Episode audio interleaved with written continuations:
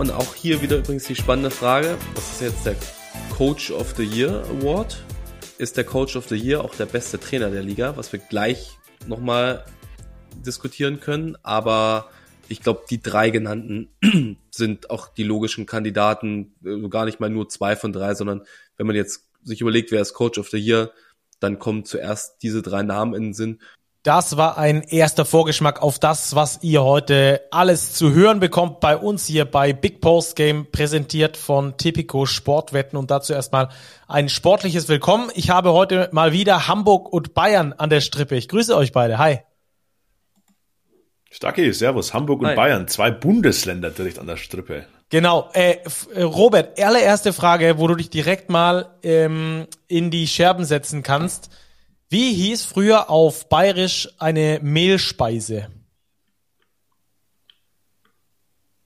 Welche Mehlspeise? Insgesamt. Also Mehlspeisen, der Überbegriff dafür. Meine Oma hat immer gesagt, es ist ein Mehlspeis. Ja, ähm, ich will drauf raus, ein Schmankerl. Ah, ein Schmankerl. Nicht schlecht, oder? Nicht schlecht. Ja, ich glaube, du willst darauf raus, dass unsere Folge ein Schmankerl werden könnte. Aber hallo, wir haben heute was Besonderes für euch an den Endgeräten geplant und das läuft schon ein bisschen länger. Und äh, deswegen haben wir heute die freudige Kunde, das für euch veröffentlichen zu können. Ihr habt es vielleicht schon bei uns auf den sozialen Medien gesehen. Wir werden heute die große Manager-Umfrage in der Easy Credit BBL für euch äh, zur Hand haben, zur Midseason quasi. Also war ja der 17. Spieltag vor kurzem erst. Und da haben wir gefragt für die erste Saisonhälfte alles Mögliche. Und äh, das werden wir heute und hier äh, ausführlich besprechen. Ähm, Stacki, aber wie heißt denn auf Schwäbisch Mehlspeise. Ja, da gibt's keinen Überbegriff dafür. Achso, in, in Schwaben gibt's keine Schmankerl. Äh, da gibt's Schmankerl, das versteht man hier zumindest. Man benutzt es selten, ähm, aber es gibt keinen Überbegriff dafür. Aber bei uns gibt's zum Beispiel Flädle. Weiß jemand von euch, was das ist? Ruppidu. Komm, hau raus. Du hast davon noch nie gehört, oder? Boah. Ich habe Flädle schon mal gehört, aber ich kann es nicht zuordnen. Also ich würde Flädle Richtung Pfannkuchen verorten. Richtig. Ah, da ist dann doch Süddeutschland Lecker. wieder vereint. Ähm, gut, aber lass uns äh, zum Basketball kommen, ähm, denn wir haben heute unglaublich viel zu besprechen. Natürlich erstmal den 18. Spieltag der Easy Credit BBL. Wir haben später noch einen schönen Ton von Oscar da Silva über die Rückkehr von Ricky Rubio zum FC Barcelona für euch äh, eingefangen von unserem Chefredakteur von Martin Fünkele. Und wir haben noch ein bisschen was vom Adidas Next Generation Tournament in Podgorica wovon wir später auch noch berichten wollen. Ansonsten, wie ihr das gewohnt seid, die Starting Five und der Tipico-Tipp der Woche. Ähm, Jungs, ich würde sagen, wir starten aber erstmal mit dem Spieltag, mit dem aktuellen. Wir sind ja immer auch das Medium, um alle up to date zu halten, die es am Wochenende vielleicht nicht geschafft haben, bei Dein reinzugucken, sondern wir wollen dann natürlich hier nochmal einen zweiten Blick auf diesen Spieltag geben und ähm, wollen eigentlich relativ schnell durch, dass wir dann zur Manager-Umfrage kommen können. Deswegen lass uns die Spiele recht schnell abhaken, außer über so ein, zwei, drei, da können wir ein bisschen länger drüber sprechen, vor allem in Blickrichtung äh, Tabellenkeller. Also äh, starten wir doch rein mit dem MBC gegen Bonn. Wer will? Ja, erwartungsgemäßer Sieg für die Telekom Baskets Bonn, würde ich sagen, in Weißenfels beim MBC. Viele Punkte, 192 Stück. Die Bonner erzielen 100 davon, gewinnen somit das Spiel. Ja, der MBC rückt dadurch, ich sage nicht zurück in den Keller, aber steht weiterhin so in dieser Semi-Gefahrenzone. Haben jetzt sechs Saisonsiege nach 18 Spielen, das ist ordentlich. Ein Drittel der Spiele gewonnen. Sie haben ein bisschen Luft nach unten sich schon verschaffen können, aber so ganz sicher ist dieses Polster noch nicht. Nach oben fehlen aber auch schon ein paar Siege. Also der MBC muss, glaube ich, eher aufpassen, nicht unten reinzurutschen, aber kann sich auch mit ja, ein paar Siegen noch relativ schnell sanieren wahrscheinlich. Die Telekom Baskets Bonn aktuell auf einem Play-In-Platz, auf Platz 9 mit elf Siegen. Die sind so ähm, die Teilung der Tabelle, wenn wir das so wollen, ähm, nach oben hin. Nicht nur, weil sie auf Platz 9 stehen, sondern weil sie auch dann ähm, schon zweistellig Siege eingefahren haben. Danach die Oldenburger dann derer nur einstellig. Ähm, die Bonner aktuell weiter mit Verletzungsproblemen, mit Verletzungssorgen, mit Spielern, die nicht ganz fit sind, nicht spielen können. Ähm, aber dafür machen sie es ziemlich gut, vor allem, weil ich finde, dass Thomas Kennedy, den wir in den letzten ähm, Wochen etwas äh, vernachlässigt haben bei uns in der Starting Five, weil immer ihm ein einziger Spieler noch zuvor gekommen ist. Ähm, der macht spielt aktuell eine brutale Saison. Ähm, 16 Punkte, 10 Rebounds, hat er Probleme mit dem Knie, glaube ich, in der Vorbereitung, hat deswegen dort ähm, nicht die Vorbereitung mitmachen können. Seine erste Saison ähm, im Ausland, im, in Europa. Und der kommt jetzt gerade so richtig in Tritt, äh, profitiert auch so ein bisschen davon, dass Turudic nach wie vor ähm, ausfällt. Das mal soweit äh, zu den beiden Teams. Lass uns direkt weitersliden zur nächsten Begegnung. Und da ähm, lass uns Oldenburg-Ludwigsburg kurz thematisieren. Die Oldenburger scheinen wieder in Tritt zu kommen, Ruppi. Ja, zum ersten Mal seit einer gefühlten Ewigkeit haben sie wieder gegen Ludwigsburg gewonnen, die sie auch vergangene Saison aus den Playoffs gesweept hatten. Oldenburg kommt wieder in Dritt. Wir hatten sie hier im Podcast einmal als noch nicht Sorgenkandidat behandelt, dann als plötzlich doch Sorgenkind und ja, unsere Aktion Sorgenkind können wir jetzt, glaube ich, beenden, was das angeht. Oldenburg hat eine unheimliche Qualität in der Mannschaft. Die haben nach wie vor Verletzungssorgen, die sich jetzt aber so langsam lichten. Die haben nochmal gut nachgelegt, haben Spieler verpflichtet, jetzt unter der Woche nochmal mit Arthur Kononzuk einen Big Man geholt. Und das zeigt sich so langsam jetzt gegen Ludwigsburg gewonnen, wirklich ein Qualitätssieg gegen guten Gegner, die über lange Strecken des Spiels kontrolliert. Ähm, Weezy Russell kommt immer besser rein mittlerweile. Also Oldenburg können wir, glaube ich, von der Liste der Teams streichen, um die wir uns größere Gedanken machen müssen, beziehungsweise müssen uns bald wieder Gedanken machen in Richtung Play-ins und vielleicht können sie sogar noch in die direkten Playoff-Ränge reinkommen. Sind jetzt natürlich drei Siege schon hinter Fechter, aber es sind ja auch noch 16 Spiele zu spielen und Oldenburg hat die Qualität, dass ich ihnen zutraue, da noch nach oben zu kommen mit drei Siege in Folge. Äh, Fun Fact übrigens, Ruppi. Vergangene Saison hat äh, Oldenburg gegen Ludwigsburg gleich dreimal gewonnen, allerdings zweimal in der Regular Season und einmal im Pokal Halbfinale.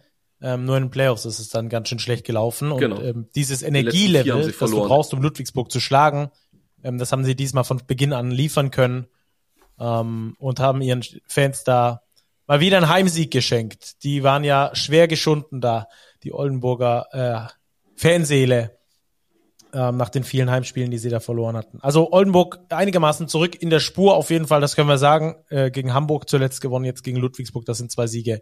Die kann man so mitnehmen. Ähm, nächste Begegnung, Bayern gegen Kreilsheim. Äh, Robert, erzähl mal.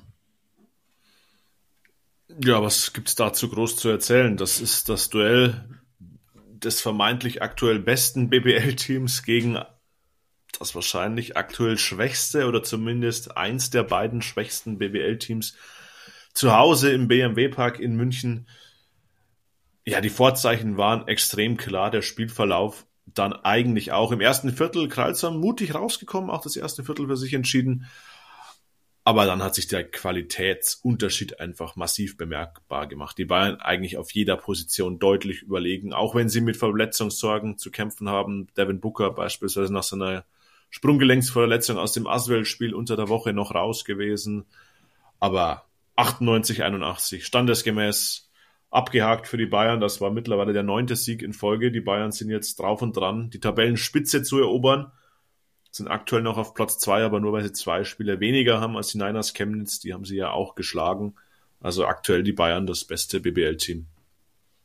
Ja, bin ich bei dir. Auch ähm, trotz der vielen Ausfälle ähm, viele Spieler wirklich nur wenig Einsatzzeit bekommen. Und äh, der Kreisheimer Trainer Jussi Lachs hat gesagt, er hat eigentlich drei gute Viertel von seiner Mannschaft gesehen. Muss man natürlich immer so ein bisschen mit einrechnen, dass die Bayern ähm, auch nicht mit dem A-Team gespielt haben, auch nicht mit dem heißten, mit dem, mit dem höchsten Energielevel. Ähm, das hat man gerade im ersten Viertel noch sehr deutlich bemerkt. Was mir bei den Kreisheimern etwas Sorgen bereitet, ist, ich habe sie jetzt in den letzten beiden Spielen kommentiert, ähm, man kann das immer wieder beobachten, das ist oft auch gar nicht in der Kamera oder sowas, wenn ein Fehler passiert. Es war gleich zweimal, dass ähm, Westermann auf Stucky gepasst hat oder Stucky auf Westermann und sie ein Missverständnis hatten, der Ball einfach ins Ausgetrudelt ist. Ähm, und man hat die Reaktion der Spieler darauf ähm, dann gesehen. Ähm, ich weiß nicht, ob ihr euch an die Aktion von Akim Vargas neulich erinnert, in, in Braunschweig, als Bennett Hund kurz vor Schluss den Ball verloren hat und das so ein Game-Losing Turnover hätte sein können und er geht hin und baut ihn auf und pusht ihn hoch und genau das hat mir bei den Kreisheimern gefehlt. Leo Westermann dreht sich weg, winkt ab, Mo Stucky senkt den Kopf, geht nicht zu ihm hin. Es kommt nie irgendwie, ja, my bad oder ähm, sorry, äh, habe ich falsch gesehen oder dass man sich kurz connected irgendwie sondern dass man so übereinander spricht und nicht mehr miteinander spricht. Das war, fand ich, ähm, öfter mal zu sehen in diesem Spiel. Und gegen den FC Bayern kannst du verlieren, wirst du verlieren. Das weiß jeder eigentlich schon vor dem Spiel. Was die Fans sehen wollen, ist Kampf. Den haben sie geliefert, aber mannschaftsintern, ich kenne das selbst als Ballsportler. Ich habe auch in einer Mannschaft gespielt, die dann am Schluss abgestiegen ist und ich weiß, wie sich das anfühlt. Und das hat sich sehr ähnlich angefühlt wie das damals. Ähm, also wir haben jetzt gelernt, Finger weg von dir, äh, wenn man einen neuen Spieler verpflichten möchte, du bist ein Losing Player. Äh, ja, genau. Genau. Ich bin auch aufgestiegen, aber ja. also die ja, Kreis. Du sagst es, Stacki, dieses Feuer. Es fehlt einfach dieses Feuer. Es geht gar nicht mal um dieses Spiel gegen die Bayern, auch in den letzten Spielen, so dieses, dieses Brennen, dieses Spiel unbedingt gewinnen zu wollen, das ist irgendwie nicht vorhanden oder nicht spürbar.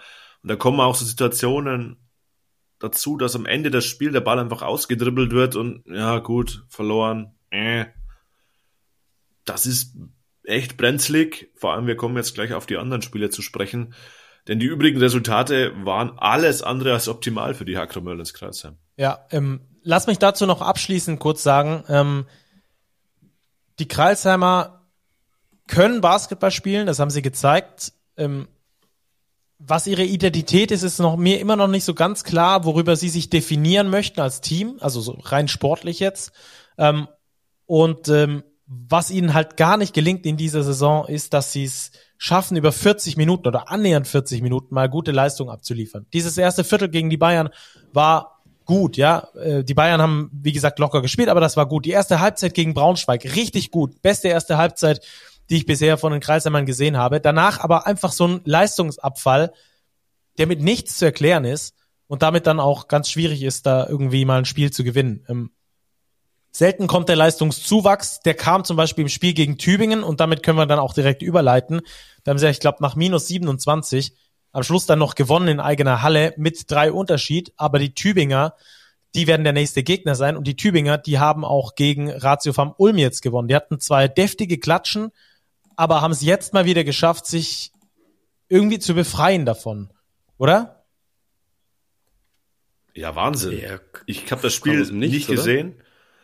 Ich habe nur das Ergebnis gesehen und habe meine Augen nicht getraut. Es war ja der große Tag im Ulmer Basketball, Jersey Retirement für Per Günther. Es war eigentlich alles angerichtet. Derby gegen Tübingen. Ein riesen, eine riesen Geschichte, die dieses Spiel so birgt. Und dann gewinnt Tübingen das mit 21 in Ulm, macht 97 Punkte. Also ich glaube, das haben die wenigsten kommen sehen und für Tübingen ein absoluter Big Point im Abstiegskampf. Ja, Ruppi, wie siehst du's? Äh, erstmal äh, der Rahmen, der per Günther gebührt, ähm, nach dem, was er geleistet hat. Ähm, lass uns noch ganz kurz über die Tübinger sprechen. Ähm, ich will kurz noch was zu dieser, zu dieser, ähm, zu diesem Jersey Retirement sagen ähm, die Tübinger äh, irgendwie bisschen ambivalent, aber wenn sie es schaffen, die Energie zu liefern und dem Gegner von Beginn an auf die Füße zu stehen, dann haben die auch Chancen gegen die richtig guten, gegen Würzburg, gegen Ulm. Das sind eigentlich genau die Tugenden, die du brauchst, oder? Um in der Liga zu bleiben. Ja, und was du natürlich auch brauchst, ist eine geisteskranke Dreierquote. Die haben 16 von 28 getroffen, 57 Prozent. Das ist schon mal grundsätzlich eine sehr gute Voraussetzung, um ein Spiel siegreich abzuschließen, egal ob du Tübingen oder der FC Bayern bist. Das war aus meiner Sicht maßgeblich und dann die Faktoren, die du auch genannt hast. Und wenn man dann entsprechend rauskommt, der Gegner vielleicht so ein bisschen dizzy ist, weil der Fokus auch in Teilen auf einer ganz anderen Geschichte liegt, dann hast du da gute Chancen, siegreich zu sein. Trotzdem, das kam für mich sehr überraschend in der Deutlichkeit vor allem. Also ich hatte es vor ein paar Wochen schon mal gesagt, ich weiß nicht, ob die Ulmer wirklich so stark sind, wie sie am Anfang standen. Bin, liegt da auch völlig konträr, kommen wir später noch zu, zu der Meinung der Sportdirektoren. Aber zuletzt Ulm durch so ein kleines Tal geschritten. Die haben natürlich auch Ausfälle, Philipp Herkenhoff, Dakota Matthias, aber jetzt bin ich schon wieder weg von den Tübingern gekommen, äh, die eben auch eine sehr große Varianz in ihren Leistungen hatten. Und die war jetzt aller Ehren wert. Zwei Siege Vorsprung wieder auf die Abstiegsränge. Wenn man die Saison bis jetzt mal so betrachtet, finde ich, ist es auch verdient, dass die Tigers Tübingen überm Strich stehen, weil sie hatten viele knappe Liedersagen, sie hatten auch ein paar Klatschen, sie hatten auch sehr gute Qualitätssiege, wie beispielsweise jetzt allen voran diesen in Ulm, aber auch einen in Bonn. Und die machen das wirklich vernünftig und aus meiner Sicht wäre der Klassenerhalt Stand jetzt definitiv verdient. Mhm. Weil die Tübinger auch genau diese Identität haben, von der ich gesprochen habe. Super, von der ich gesprochen habe. Genau. Alle hauen sich rein. Ähm, es ist sehr viel Off-Ball, also wenig On-Ball-Screens, die sie stellen. Es ist so eine sehr ähm, spanische, sehr ähm, fühlende Art und Weise des Basketballspielens offensiv, dass da gar nicht unbedingt die ganzen äh, Plays bis zum Ende gelaufen werden müssen auf irgendwelche Optionen, sondern dass da so viel äh, mit Backdoor-Cuts passiert, mit äh, Staggout-Screens, mit Backdoor-Screens. Ähm, das ist was, was, was Danny Jansson auszeichnet. Das ist seine Handschrift und die ist total gut zu erkennen. Und dann schaffst du es eben auch gegen diese Mannschaften, hat uns ja neulich auch äh, Sascha Filipowski schon gesagt, ähm, so unangenehm zu sein, dass die und so unorthodox auch, dass die gar nicht so richtig wissen, was sie tun sollen. Und dann ähm, eine gute Dreierquote dazu und du bist direkt schon ähm, mal im Bereich, dass du überhaupt gewinnen kannst. Ähm, die Ulmer, ja, immer mal wieder mit Problemen, ihre Energie zu liefern. Ähm, Gerade nach so einem Intro wie in dieses Spiel ähm, hatte ich eigentlich gedacht, dass die da feuerheiß rauskommen und irgendwie per Günther da nochmal was vorspielen wollen sich so bedanken wollen. Das war dann nicht ganz so, aber ich fand die Feier insgesamt, dieses Jersey Retirement, ähm, sehr würdig äh, der Karriere, die Per Günther da hingelegt hat, ähm, seiner Loyalität gegenüber auch. Und ähm, ich finde das, ich finde das mega, dass der da so einen Legendenstatus bekommt und dass diese Heldenhuldigung, die uns im Basketball an ganz vielen Standorten fehlt, die jetzt erst so langsam aber sicher einzieht, dass die dort verstanden wurde bei den Ulmern und dass das Trikot jetzt dort neben dem Meisterbanner hängt. Auch medial wurde das super aufbereitet, zum einen von Dein, aber natürlich auch von den Ulmern selbst, von vielen Creatoren, die da echt geile Bilder gemacht haben. Ähm, da geht auf jeden Fall ein Big Up raus an alle, die das äh, so schön gemacht haben. Das war wirklich äh, aller Ehren wert und ähm, mega cool. Okay, lass uns schnell weitergehen zum nächsten äh, Team, ebenfalls unten drin gewesen, die Göttinger, die aber auch mit einem ja, Run in der Overtime am Schluss dann das Ding gegen die Rostock Seawolves äh, zugezerrt haben, Robert. Ja, 18 Punkte macht die BG Göttingen in der Overtime gegen die Rostock Seawolves. 18 zu 4.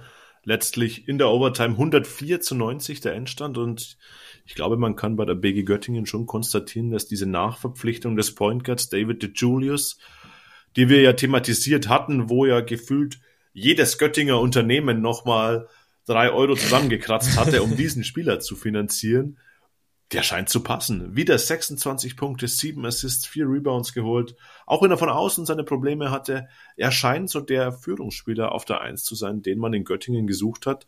Und so holen sich auch die Veilchen hier den fünften Saisonsieg schon. Extrem wichtig, denn sie haben jetzt auch beispielsweise zwei Siege Vorsprung auf die Hakro Merlins Kreilsheim und auch zwei Siege Vorsprung auf die MLP Academics Heidelberg, über die wir gleich noch sprechen werden, die ja ihr Spiel gegen den Tabellenführer verloren haben. Also auch ein absoluter Big Point, wie für Tübingen, auch für die BG Göttingen.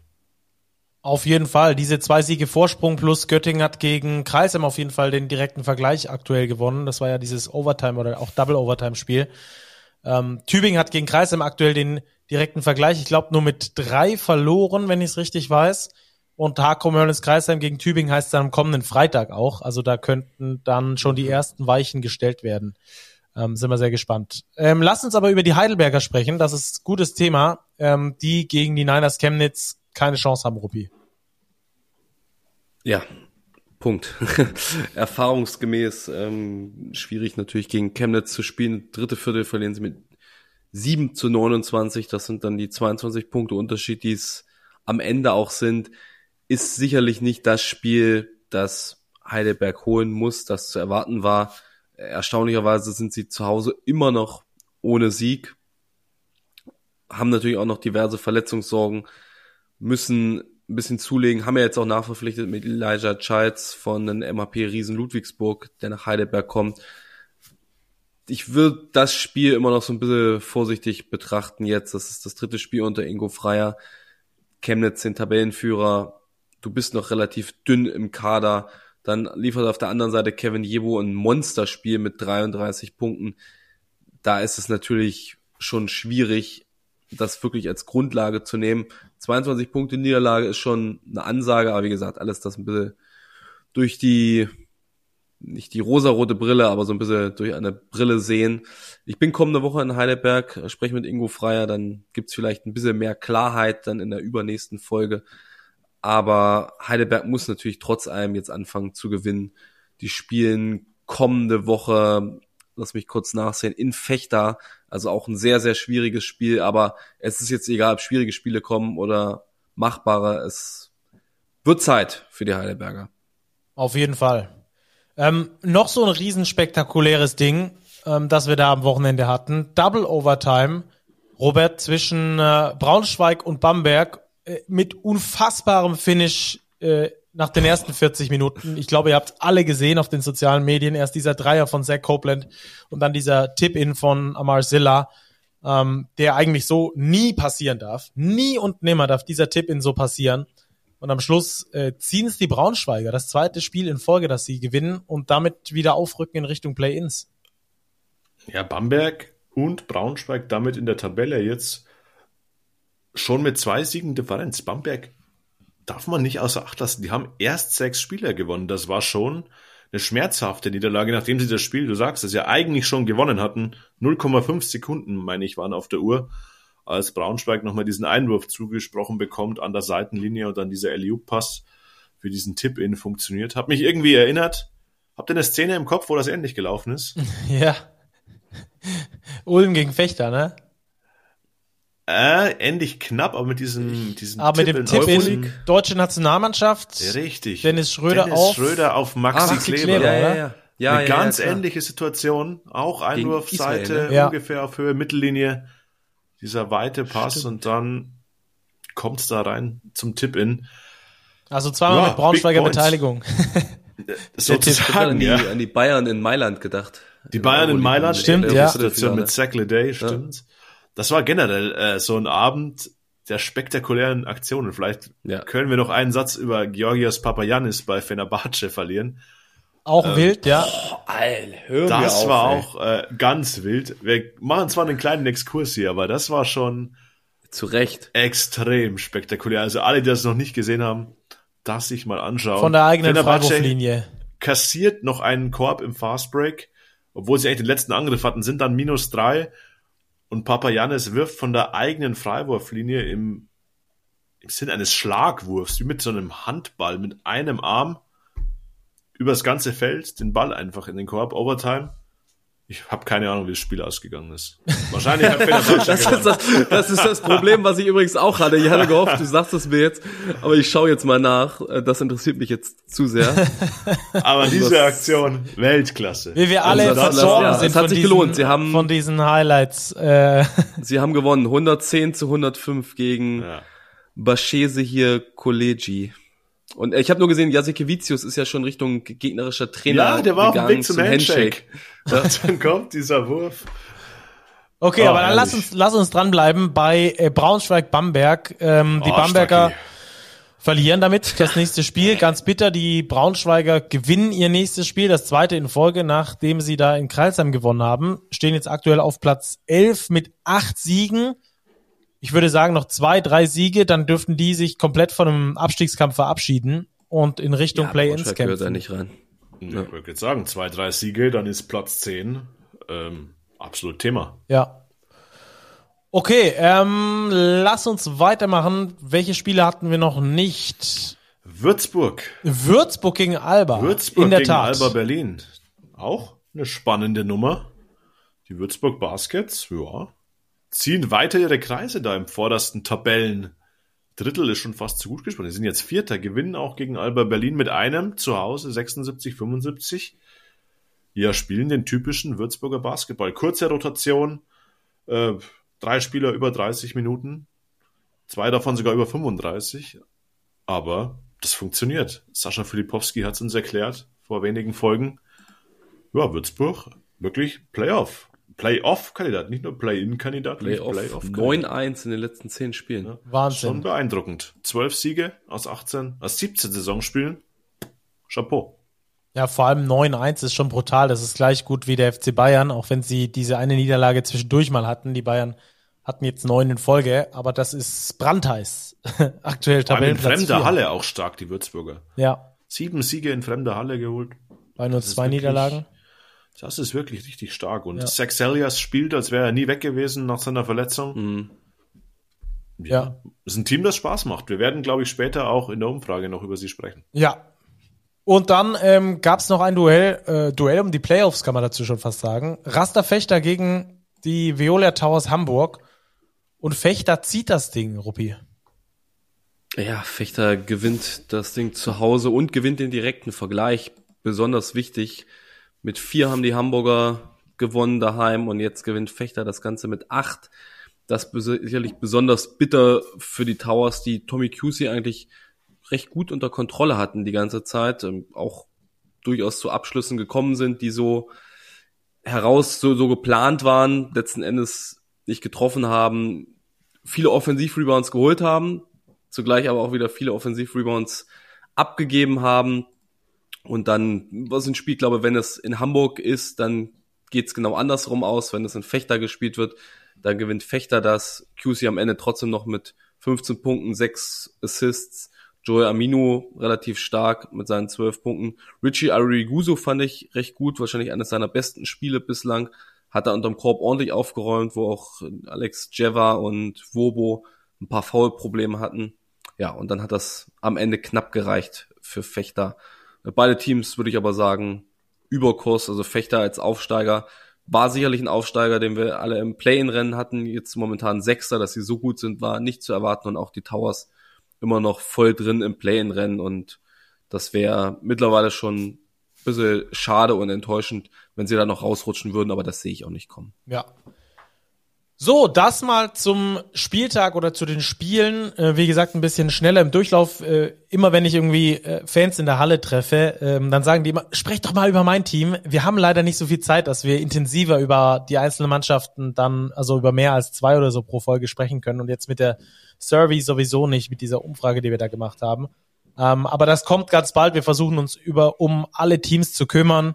Ähm, und natürlich sind die Teams, bei denen irgendwelche Extreme vorkommen, ähm, dann immer ein bisschen präsenter. Ähm, also besonders gut oder besonders schlecht, besonders unerwartet. Dann äh, an der Stelle schon mal ein Sorry, aber wir versuchen uns da um so viele wie möglich zu kümmern. Und ihr könnt uns natürlich immer wieder Vorschläge schicken, wen ihr hier gerne hören würdet oder was ihr gerne hören würdet, welche Themen ihr gerne behandelt haben würdet. Und dann versuchen wir das auch wirklich für euch hier jedes Mal aufs Neue einzubauen. Okay, dann lass uns jetzt zum Tipico-Tipp der Woche kommen, bevor wir zur Starting Five kommen. Hier ist für euch der Tipico-Tipp der Woche. Also, Tipico-Tipp der Woche. Ähm, ich will deswegen jetzt schon drüber sprechen, weil wir ähm, gerade noch über ein Spiel gesprochen haben, bei dem wir mal wieder Robert daneben lagen. Ja, knapp. Würzburg gegen Alba Berlin. Unser Tipp war ja auf einen Sieg der Berliner gegen Würzburg hat sich nicht bewahrheitet, darum ist diese Wette leider nicht aufgegangen.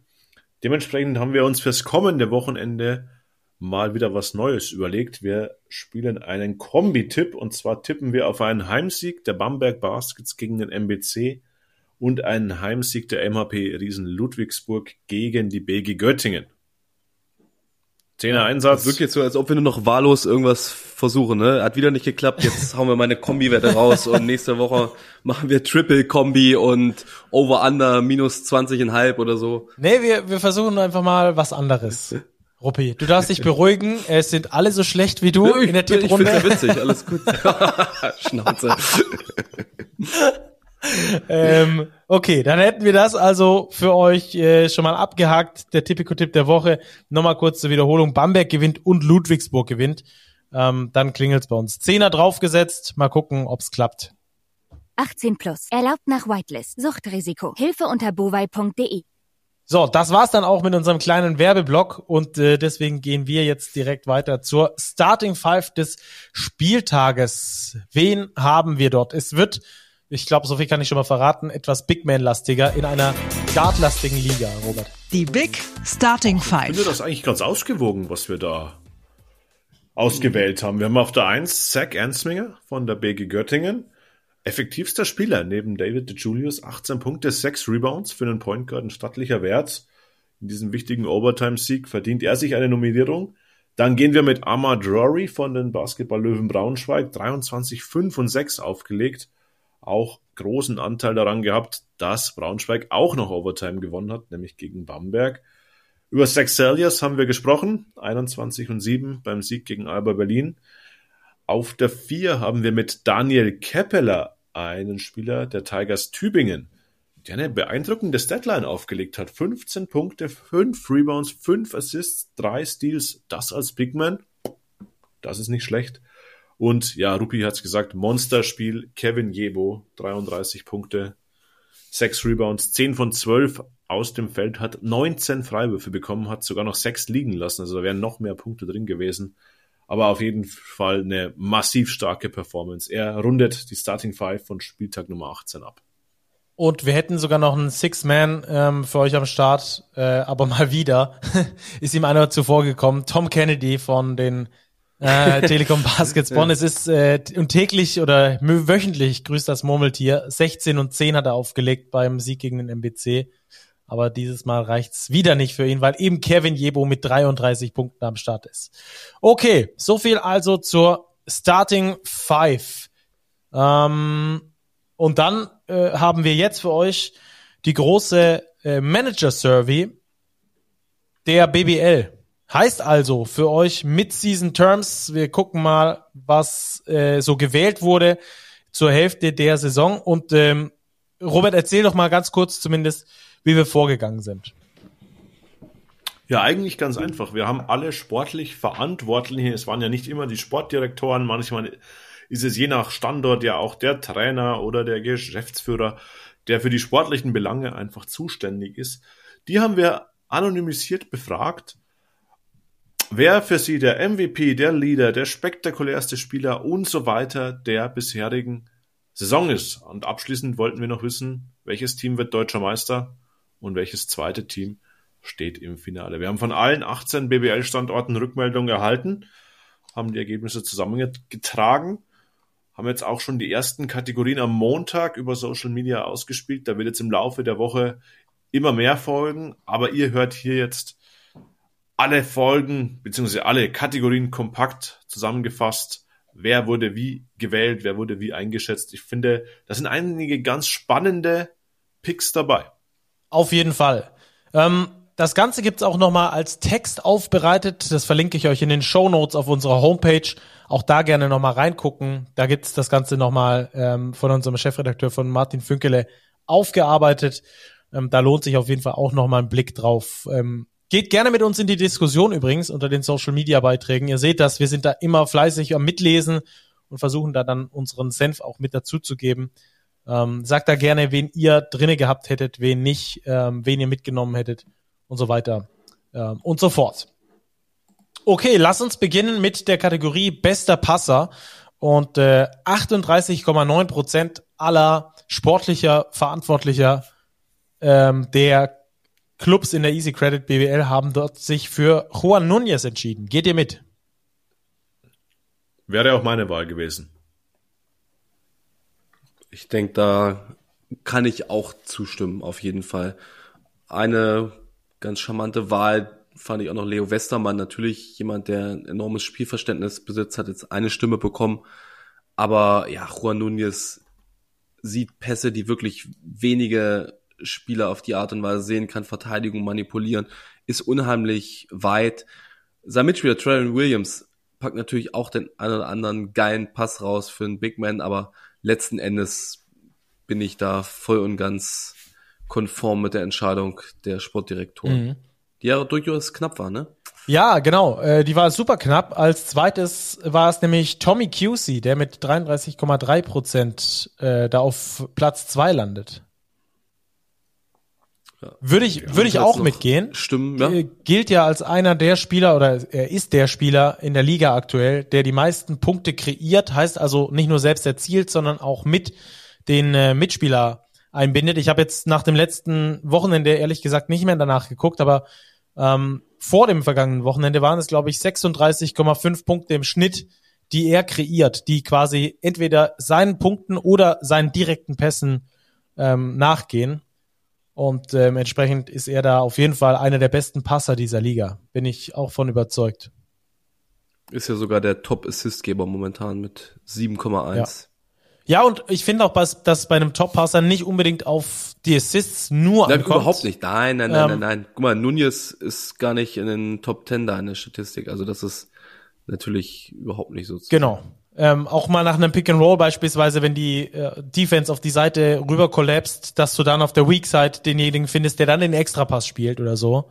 Ähm, dass du quasi die Verteidigung durch deine Pässe aufbrichst. Ich glaube, da ist wirklich Juan Nunez auch für mich der Nummer eins Mann, Tommy Cusick dicht dahinter. Weitere Stimmen gingen an Kasa Kajami Keen, Gino Crandall, Deshur Bui von den MHP-Riesen Ludwigsburg, Weezy Russell von Oldenburg und Leo Westermann eben wie schon angekündigt, auch der ist äh, fähig, so eine Mannschaft auseinanderzuspielen. Okay, ähm, lass uns zur nächsten Kategorie kommen, die da heißt Most Clutch Player. Also die Jungs, die in den Schlussphasen jeweils die besten Entscheidungen treffen. Robert, wie ist die Wahl und gehst du mit? Ich würde sagen, die Wahl ist nachvollziehbar nach dem Verlauf der Hinrunde. Auch hier steht Tommy Cusey an der 1. Was heißt auch hier? Bei den Passgebern war er Zweiter. 35,3 Prozent der Stimmen gingen an ihn. Hat natürlich schon vor allem in der frühen Phase der Saison einige Clutch-Plays gemacht, einige Siege wirklich fast im Alleingang eingetütet für Rasterfechter. Daher ist das nachvollziehbar. Persönlich hätte ich meine Stimme wahrscheinlich an den Zweitplatzierten vergeben, das ist nämlich Wesley van Beck von den Niners Chemnitz, der mit 29,4 Prozent nur knapp dahinter landet. Aber wäre meine persönliche Präferenz. Ruppi, wem hättest du deine Stimme gegeben? Wahrscheinlich auch Wesley von Beck, weil mir da jetzt so ein paar Dinger mehr in jüngerer Erinnerung geblieben sind. QC sicherlich am Anfang der Saison und auch dem Pokal integriert. Ich würde das nochmal von einer anderen Perspektive betrachten. Welchen Spieler würde ich denn den Ball geben, wenn ich einen Klatsch hat bräuchte. Mein Team liegt mit zwei hinten oder mit einem hinten und ich habe den letzten Angriff. Und da würde ich den fünftplatzierten Dwayne Russell wahrscheinlich auswählen, weil ich bei ihm finde, er kann sich immer und zu jeder Zeit einen wirklich guten Wurf kreieren. Er kann durch seine Ballhandling-Skills zum Korb kommen. Er hat den Stepback-Dreier im Repertoire, ist aus der Midrange erfolgreich ist nicht der Most Clutch Player dieser Saison gewesen, weil es selten genug zu solchen Aktionen kam. Aber das wäre der Spieler, dem ich wahrscheinlich neben Wladimir Lucic den Ball am Ende eines Spiels in die Hand drücken würde. Das ist auch immer die Frage, willst du den Ball in der Hand eines Spielers haben, der dann für sich selber einen Abschluss kreiert? Das wäre dann das Argument pro Russell. Oder willst du einen Spieler, der den Wurf dann einfach trifft, den er sich aber nicht vielleicht selber kreiert, dann ist es ohne Frage Wladimir Lucic der aber jetzt weniger der Creator ist, sondern der Vollstrecker. Taucht in der Liste, aber nicht auf. Klar, wenige Spieler gemacht in genau. der BBL in der Hinrunde. Wollte ich gerade sagen. Aber er ist natürlich auch für die wichtigen Situationen prädestiniert. Wen haben wir noch in der Liste, Stacki? Absolut. Ähm, ähm, äh, Lucic bin ich, äh, kann ich allem folgen, was du gesagt hast, äh, würde ich wahrscheinlich auch mit, äh, mit einbinden. Ähm, Clutch-Player heißt ja auch nicht nur, dass er die Würfe trifft, sondern auch, dass er vielleicht das Play dann für den Mitspieler ähm, so gestaltet, dass der dann offen zum Wurf kommt. Und deswegen bin ich bei Otis Livingston auf der Nummer drei. Ähm, den habe ich in dieser Saison äh, häufiger kommentiert und immer wenn es knapp wurde, war Livingston eigentlich klatsch. Also das war schon krass, ähm, weil er auch sehr gut für die Mitspieler kreiert dann in diesen Phasen. Selbst den, den Jumper vor allem aus dem Zweierbereich kann, ihn aber auch mal ablegen kann ihn mal selbst finishen kann. Ähm, für mich wäre es Otis Livingston gewesen. Aber auch auf der Nummer vier, und das war der fünfte im Bunde dann, neben Tommy QC, Wesley Van Beck, Otis Livingston und eben auf der 5 äh, Dwayne Russell ist auf der 4 noch Zach Copeland gelandet und das hat man dann im vergangenen Wochenende gegen Braunschweig erst gesehen, dass er auch zu dieser Kategorie gehört, dieser Klatschspieler, weil er die ganz äh, schwierigen in der Schlussphase dann auch reinnageln kann. Okay, das hätten wir also geklärt, diese beiden Kategorien. Nächste Kategorie, die wir äh, gefragt haben, ich weiß gar nicht, ähm, welche hatten ist wir? der? Leader. Schon veröffentlicht, Der das beste beste Der Leader. Leader, also perfekt. Hängt oft auch am Klatschplayer mit dran, so dass der Leader derjenige ist, der dann auch diese entscheidenden Würfe nimmt oder nehmen soll, denn der ein oder andere Name taucht hier wieder auf. Ja, insgesamt sind es sieben Spieler, die da die Stimmen auf sich vereint haben, aber einer äh, sticht dabei heraus, die Nummer eins. Und äh, Robert, du hast es so gut formuliert, äh, wer im T-Shirt bei 0 Grad mit seinem Hund spazieren geht, der muss ein Leader sein, oder? Na, Er hat es ja bei uns im Podcast erzählt, DeAndre Lansdowne von den Niners Chemnitz, ja doch mit deutlichem Vorsprung von den Verantwortlichen gewählt. 38,9 Prozent der Votes entfielen auf ihn. Ich glaube, das kann man unterschreiben. Er ist schon so einer der Anführer in Chemnitz. Wir besprechen dieses Team ja oft, sagen, ja, die haben so viele gute Spieler, die sind sehr ausgeglichen, aber Lansdowne ist schon der, der vorangeht, auch wenn er vielleicht mal nicht die meisten Punkte macht. Er ist so der Veteran, den die vorne dran haben und nachvollziehbare Wahl, würde ich sagen. Ich, ich finde vor allem auch, dass du, ähm, dass das eine Grundtugend auch sein muss als Leader, dass du dich auch mal zurücknehmen kannst. Dass du sagen kannst, da mache ich halt heute null, ist mir doch egal. Oder ich spiele vielleicht mal nur 15 Minuten.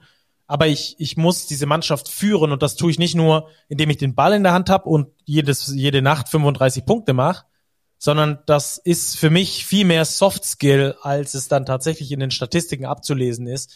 Und das merkt man auch bei Lansdowne, wie er die Mannschaft mitnimmt, wie er mit seinen Kollegen kommuniziert, wie er mit ihnen spricht, wie er auch abseits des Feldes als Vorbild vorausgeht, an sich selbst zu arbeiten, immer besser zu werden.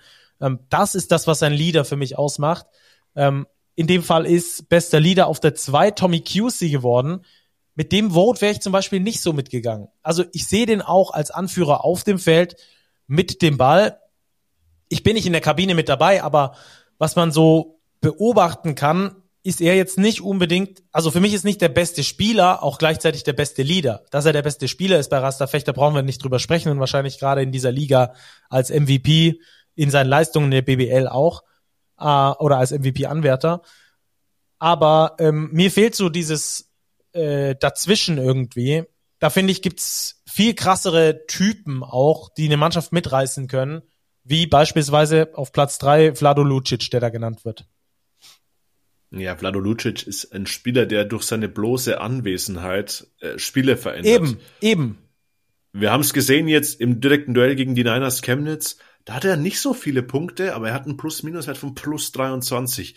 Wenn wir uns erinnern an das Pokalturnier vergangenes Jahr in Oldenburg, da kam der in die Halle. Er hatte ein halbes Training mit dem Team absolviert. Keiner dachte, der wird spielen. Der kommt in die Halle, sagt, hey Coach, ich bin ready, lass mich spielen und macht zwei überragende Spiele und sorgt dafür, dass die Bayern den Pokal gewinnen das hat er sich über Jahre hinweg aufgebaut und würde ich jetzt auch vor QC beispielsweise einsortieren. Hat aber in Anführungszeichen nur 11,1 Prozent der Stimmen bekommen. Ähm, Ruppi gibt ja dann noch ein paar, auf die die restlichen Stimmen entfallen sind. Äh, ich lese sie mal kurz vor. Tommy Kleppeis, Serge Ibaka, Otis Livingston und John Bryant, die jeweils mit 5,6 Prozent der Stimmen dann da auf Platz 4 stehen. Ähm, für mich ist Tommy Kleppeis genau so ein Spieler, wie ich ihn beschrieben habe. So ein bisschen ruhigerer, der muss nach außen gar nicht ähm, so krass sein, auch wenn er mal irgendwie selber ein Shootingloch hat, aber der für die Mannschaft einfach da ist. Ja, ist sicherlich eine Definitionsfrage des Begriffs Leader. Da hat ja jeder unterschiedliche Präferenzen.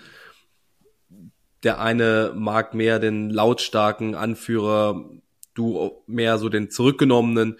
Lansdowne ist für mich die, auf jeden Fall die komplett logische, hochverdiente Wahl.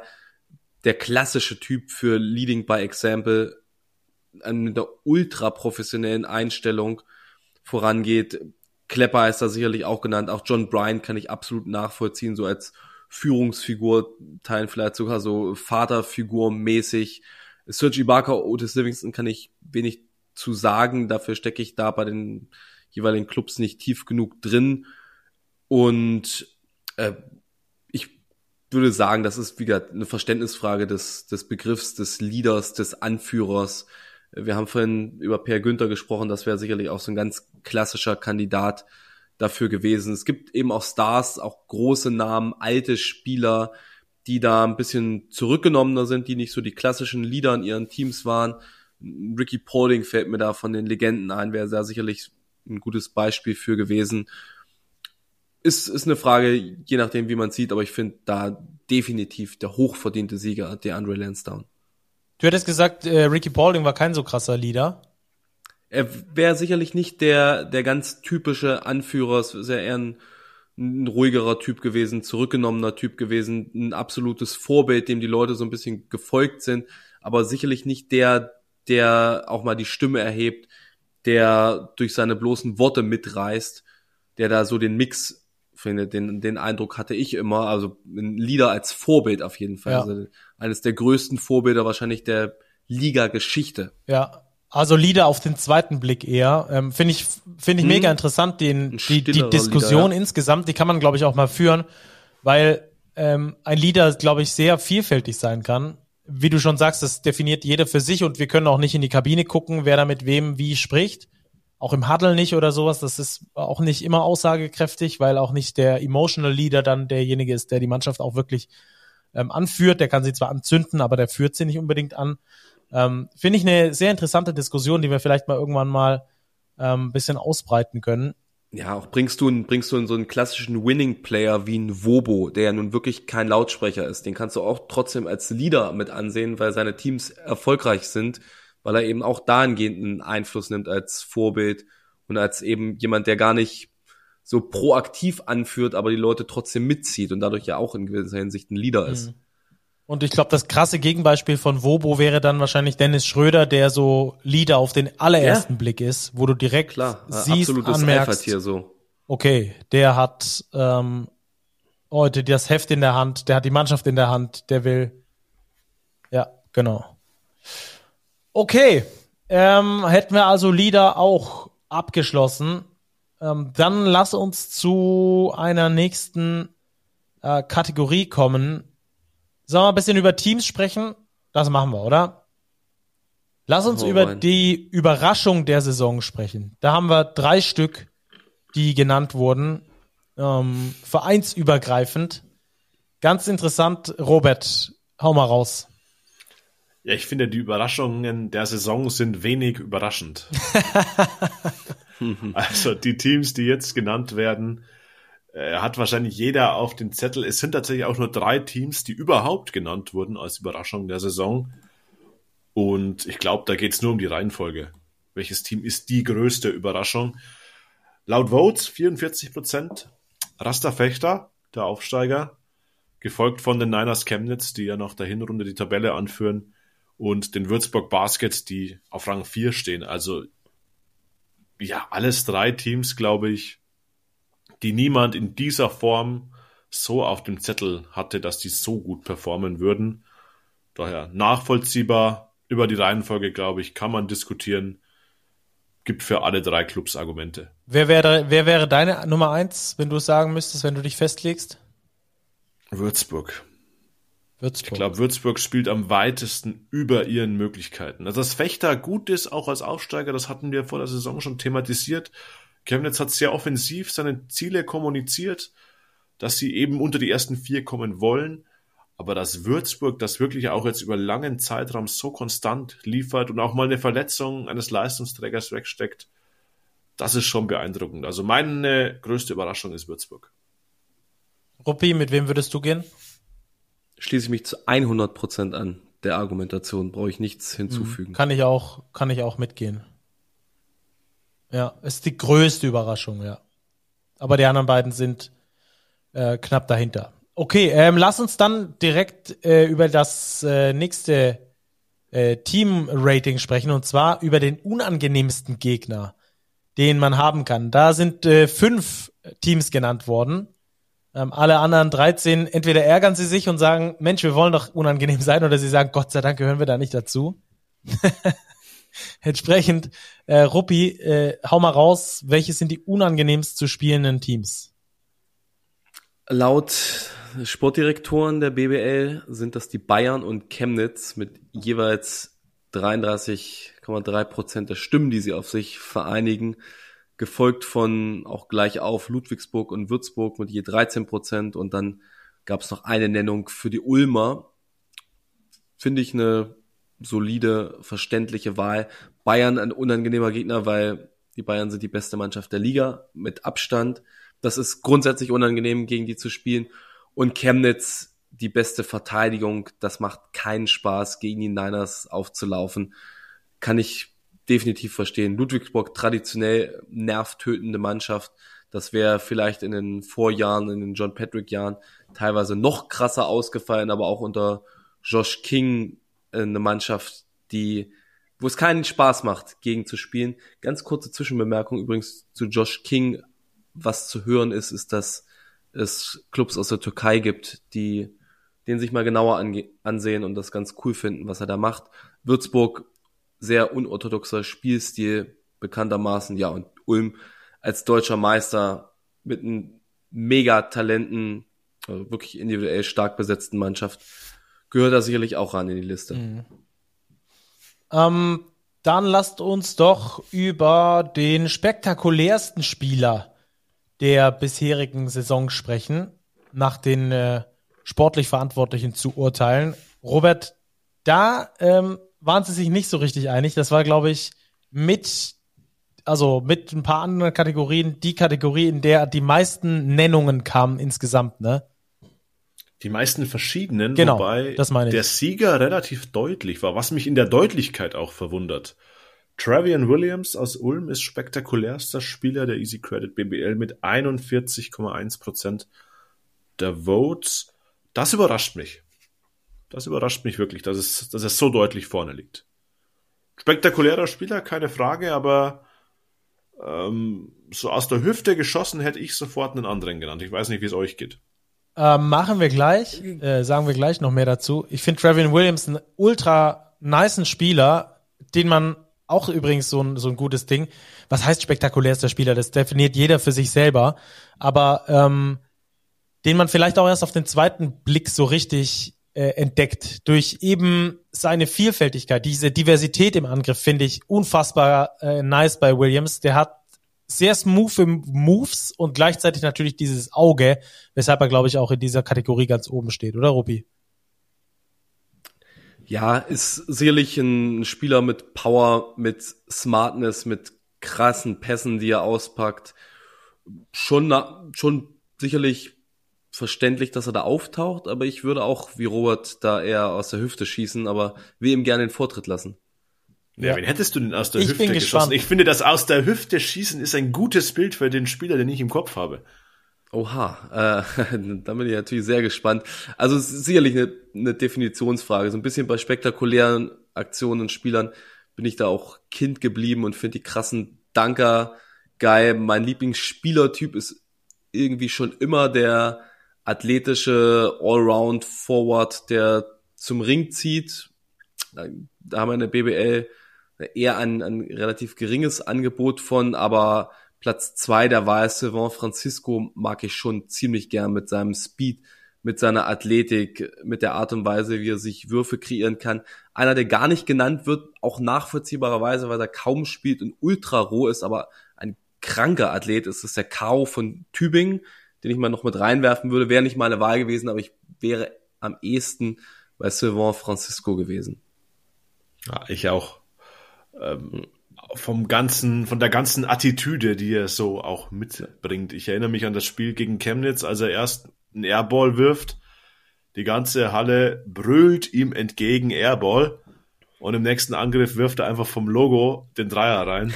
er hat einfach, ja, der Typ hat was, finde ich. Der hat schon Unterhaltungspotenzial. Das hat Travian Williams natürlich ohne Frage auch. Spektakulärer an sich, finde ich persönlich Francisco. Ähm, Stucky hat ihn beschrieben, Trevin Williams ist einfach ein schon ein ziemlich kompletter Big Man. der einfach sehr, sehr viel kann. Das ist natürlich auch spektakulär. Ähm, ja, auch wieder Definitionssache, aber wir haben noch sieben weitere Namen, Jungs, die genannt wurden als spektakulärster Spieler. Stacki, wen haben wir noch im Angebot? Ja, äh, gut, dass du es äh, sagst, weil ich hätte nämlich auch noch einen, den ich ähm, weniger aus der Hüfte schießen würde, als euch oben rein danken, äh, weil ich bin nämlich am ähnlichen Spielertyp wie wie Ruppi, dass ich sage irgendwie, das hat mich schon immer begeistert. Vielleicht, weil mir die Athletik persönlich ausgebaut wurde, irgendwie in Kindheitstagen, glaube ich schon. Wieder was, was uns Ich unterscheidet. glaub, ja, ich glaube, dass es äh, wenig Menschen gibt, die in der Nähe von 1,90 sind und äh, so wenig mit Dunking zu tun hatten wie ich. Ähm, entsprechend entsprechend äh, finde ich Dean Williams äh, überkrass, wenn er fit ist.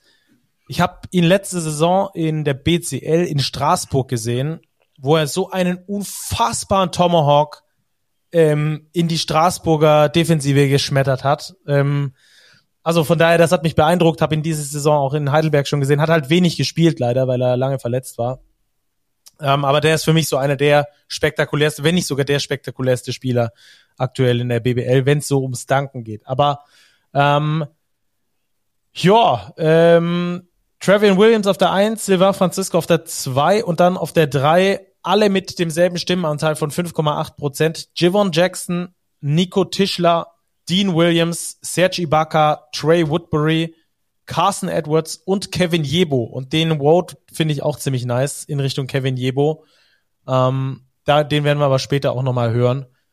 Äh, von daher äh, passt das schon ganz gut rein. Die spektakulärsten Spieler, das sind die neun und wie gesagt, die Definition äh, ist dann da halt nicht so genau und entsprechend geht das dann auch ein Stück weit auseinander. Abu Kijab hätten wir auch noch ins Rennen werfen können. Der hat ja auch so einen Highlight-Dunk ausgepackt kürzlich, wo er Ding, sich oder? da hier mit dem Ellbogen im Ring Aber ähm, ich habe das, Vince Carter Manier. aber ich habe das bisher jedem erzählt. Ich habe das Spiel ja kommentiert und normalerweise flippe ich auch äh, regelmäßig bei solchen Dunks echt aus. Da konnte ich es irgendwie nicht, weil der Kontext fast schon abstrus war. Weil Heidelberg, es war der letzte oder der vorletzte Angriff. Sie waren minus 25 gegen den MBC. Es war eigentlich schon alles vorbei.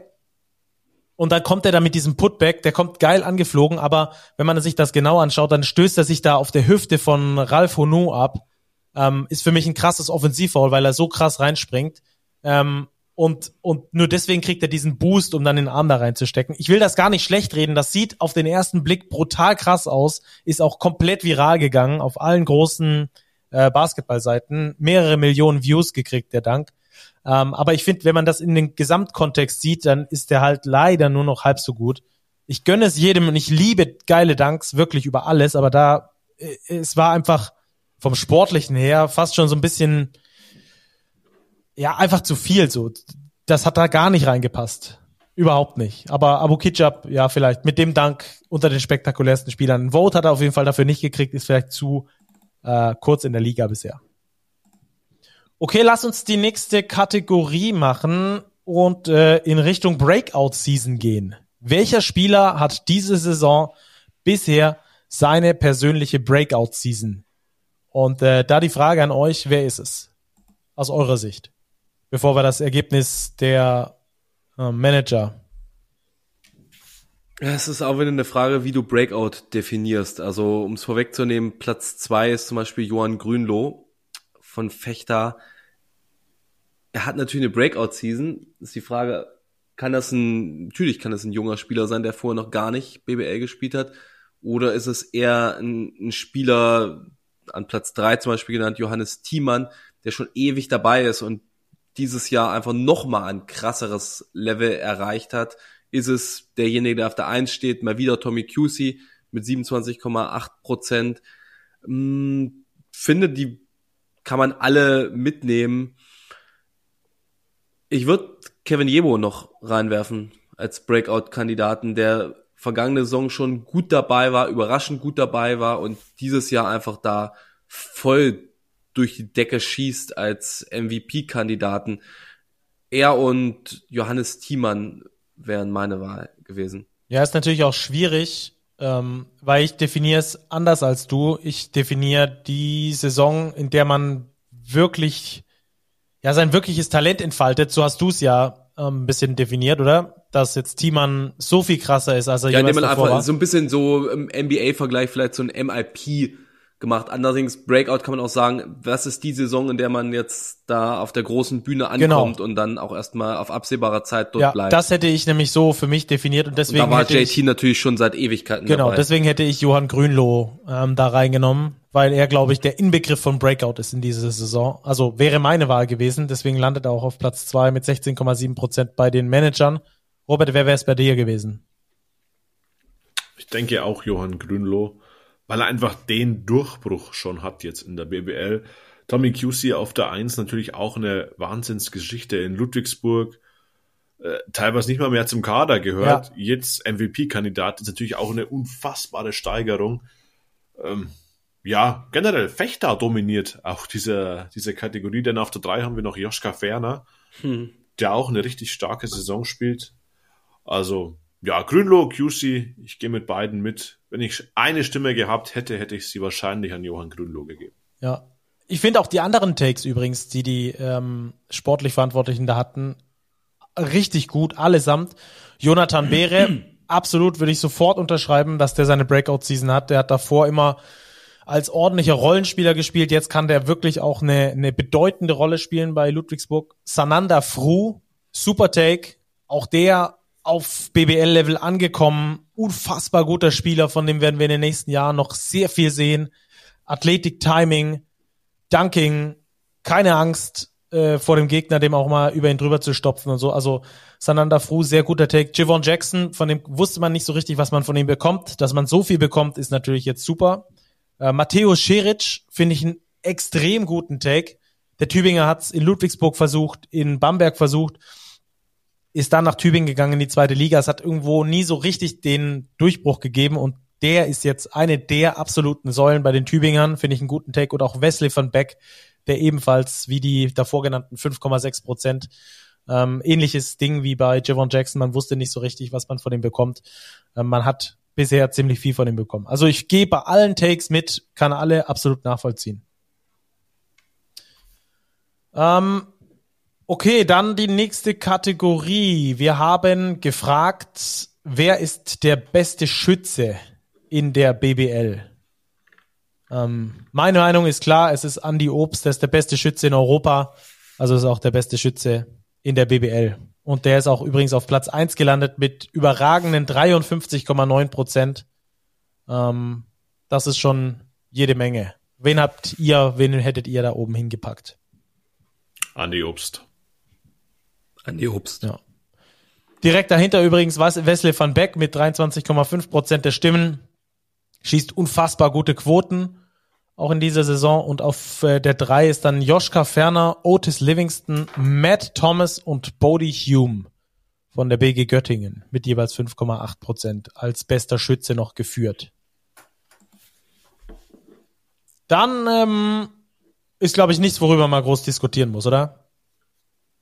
Völlig klar. Ja. Ähm, ah, auch interessante Kategorie. Äh, wir haben gefragt, wer ist der Spieler, den ihr sofort unter Vertrag nehmen würdet, wenn ihr es euch leisten könntet? Ähm, und das ist dabei rausgekommen, Robert. Ja, auch hier führt Andi Obst 26,7 Prozent. Das hat mich persönlich überrascht. Ich hätte ihn nicht auf der Eins erwartet. Ich weiß nicht, wie es euch geht. Es gibt viele Mich hat's gar nicht überrascht, weil ich hätte Andi Obst auch genommen. Aber so vom Standing her, 1000 NBA-Spiele, NBA-Titel, Das Sergi Barker, wurde ja auch genannt. auf der 20 2. Prozent, ja. Aber Andy Obst ist natürlich spätestens seit der Weltmeisterschaft ja ein Aushängeschild des deutschen Basketballs, vielleicht das Aushängeschild der BBL auch ein Stück weit als Weltmeister in der Liga. So viele gibt's ja gar nicht, es sind ja nur vier Stück. Ähm, von daher vielleicht auch nicht, nicht so überraschend, ähm, dass er dort auf der Eins gelandet ist. Ja, ich find's auch nicht überraschend, äh, weil dir Andy Obst auch so viel gibt. Also wenn, wenn du von ihm seine Shooting Power hast, dann hast du so viel Platz auf dem Spielfeld, weil alle ihm hinterherrennen und schauen, dass er nur den Ball nicht loskriegt. Ähm, dazu seine Penetration, die er mittlerweile hat, die auch gefährlich ist. Aber ich glaube, das verschafft dir so viel Platz und Ruhe für den Rest deiner Spieler Ich kann das schon nachvollziehen. ähm, auf der drei übrigens auch nachvollziehbar, absolut nachvollziehbar, Johannes Thiemann, der mit 13,3 Prozent der Stimmen gewählt wurde, den die Manager sofort unter Vertrag nehmen würden. Bisschen verwunderlich, aber da sieht man, welche Upside er noch hat. Auch Johann Grünloh landet auf der 3. Das finde ich interessant, Ruppi. Ja, ist die Frage, wie lange du ihn unter Vertrag nehmen würdest. Ob auch wieder wahrscheinlich so ein Definitionsding. Nimmst du den Spieler, wenn du ja eh jetzt in dieser fiktiven Welt unbegrenztes Budget hast, dann kannst du den ja auch vier, fünf Jahre unter Vertrag nehmen. Und da ergeben dann die Wahlen von Johann Grünloh und Johannes Thiemann, Andreas Obst noch wesentlich mehr Sinn als von einem Sergi Barker, der der jetzt aktuell ein Spitzenlevel gibt, aber wie lange noch? Also Grünloh auf alle Fälle. Also der wird in ein paar Jahren, wenn er dann noch BBL spielen sollte, sicherlich ein absolut dominanter Center sein. Auf der Was ich auch spannend fand, ja. lass mich kurz einhaken, dass in dieser Kategorie, die ich wirklich extrem interessant finde, hm. insgesamt nur zwei Point Guards genannt wurden. Wobei die Point Guards ja die dominierenden Spieler meistens in den Teams sind. Das sind nur Dwayne Russell und Tommy QC, die aber auch jeweils nur eine Stimme bekommen haben. Ja. Finde ich eine extrem Stimmt. interessante ja. Abstimmung, dass wir hier Spieler haben auf den großen Positionen, damit Andy Obst einen klassischen Shooting Guard, die hier wirklich hoch im Kurs zu stehen scheinen. Ich glaube, man kann das vielleicht auch so sehen. Die Frage ist womöglich auch die, die haben wir jetzt gar nicht so singulär gestellt, aber man kann es vielleicht ein bisschen damit vergleichen, die Frage, wer ist denn der beste Spieler der Liga? Das muss gar nicht der MVP sein, oder ist es aus meiner Sicht auch nicht, aber das kann ja wirklich frei wählen. Und dann nimmt man vielleicht wirklich den individuell besten Spieler der Liga. Und da finde ich sind Andy Obst, Sergi Barker, Johannes Thiemann und dann auch noch auf Platz vier unter anderem genannt Vlado Lucic ganz, ganz logische Kandidaten. Zur Vervollständigung auch Travian Williams landet auf der 4, ja. zusammen mit Vlado Lucic, Tommy Cusey und Weezy Russell, wie es Robert schon gesagt hat. Davor auf der 3 Johannes Thiemann, Johann Grünloh, auf der 2 Sergi Bakker und auf der 1 Andy Obst. Wie gesagt, alle Ergebnisse gibt's auch nochmal dann bei uns auf der Homepage und natürlich auch auf Social Media die ganze Woche. Da freuen wir uns schon auf die Diskussionen mit euch. Wen würdet ihr sofort unter Vertrag nehmen? Ähm, Finde ich übrigens einen sehr guten Take dass der MVP nicht unbedingt der beste Spieler der Liga sein muss oder der dir am, best, am meisten gibt oder der am besten auch bei dir ins Team reinpasst. Ähm, so muss man natürlich auch denken. Also wenn ich jetzt, keine Ahnung, irgendwie ein Team aus dem Mittelfeld bin, der aktuell Bigman-Probleme hat, dann würde ich mir natürlich als erstes Sergi Bakker schnappen, um dass es jetzt sofort funktioniert. Ja. Wenn ich ein Team bin, das irgendwo im Eurocup in der Champions League spielt und auf Sicht verpflichten muss, dann hätte ich auch Johann Grünloh beispielsweise genommen.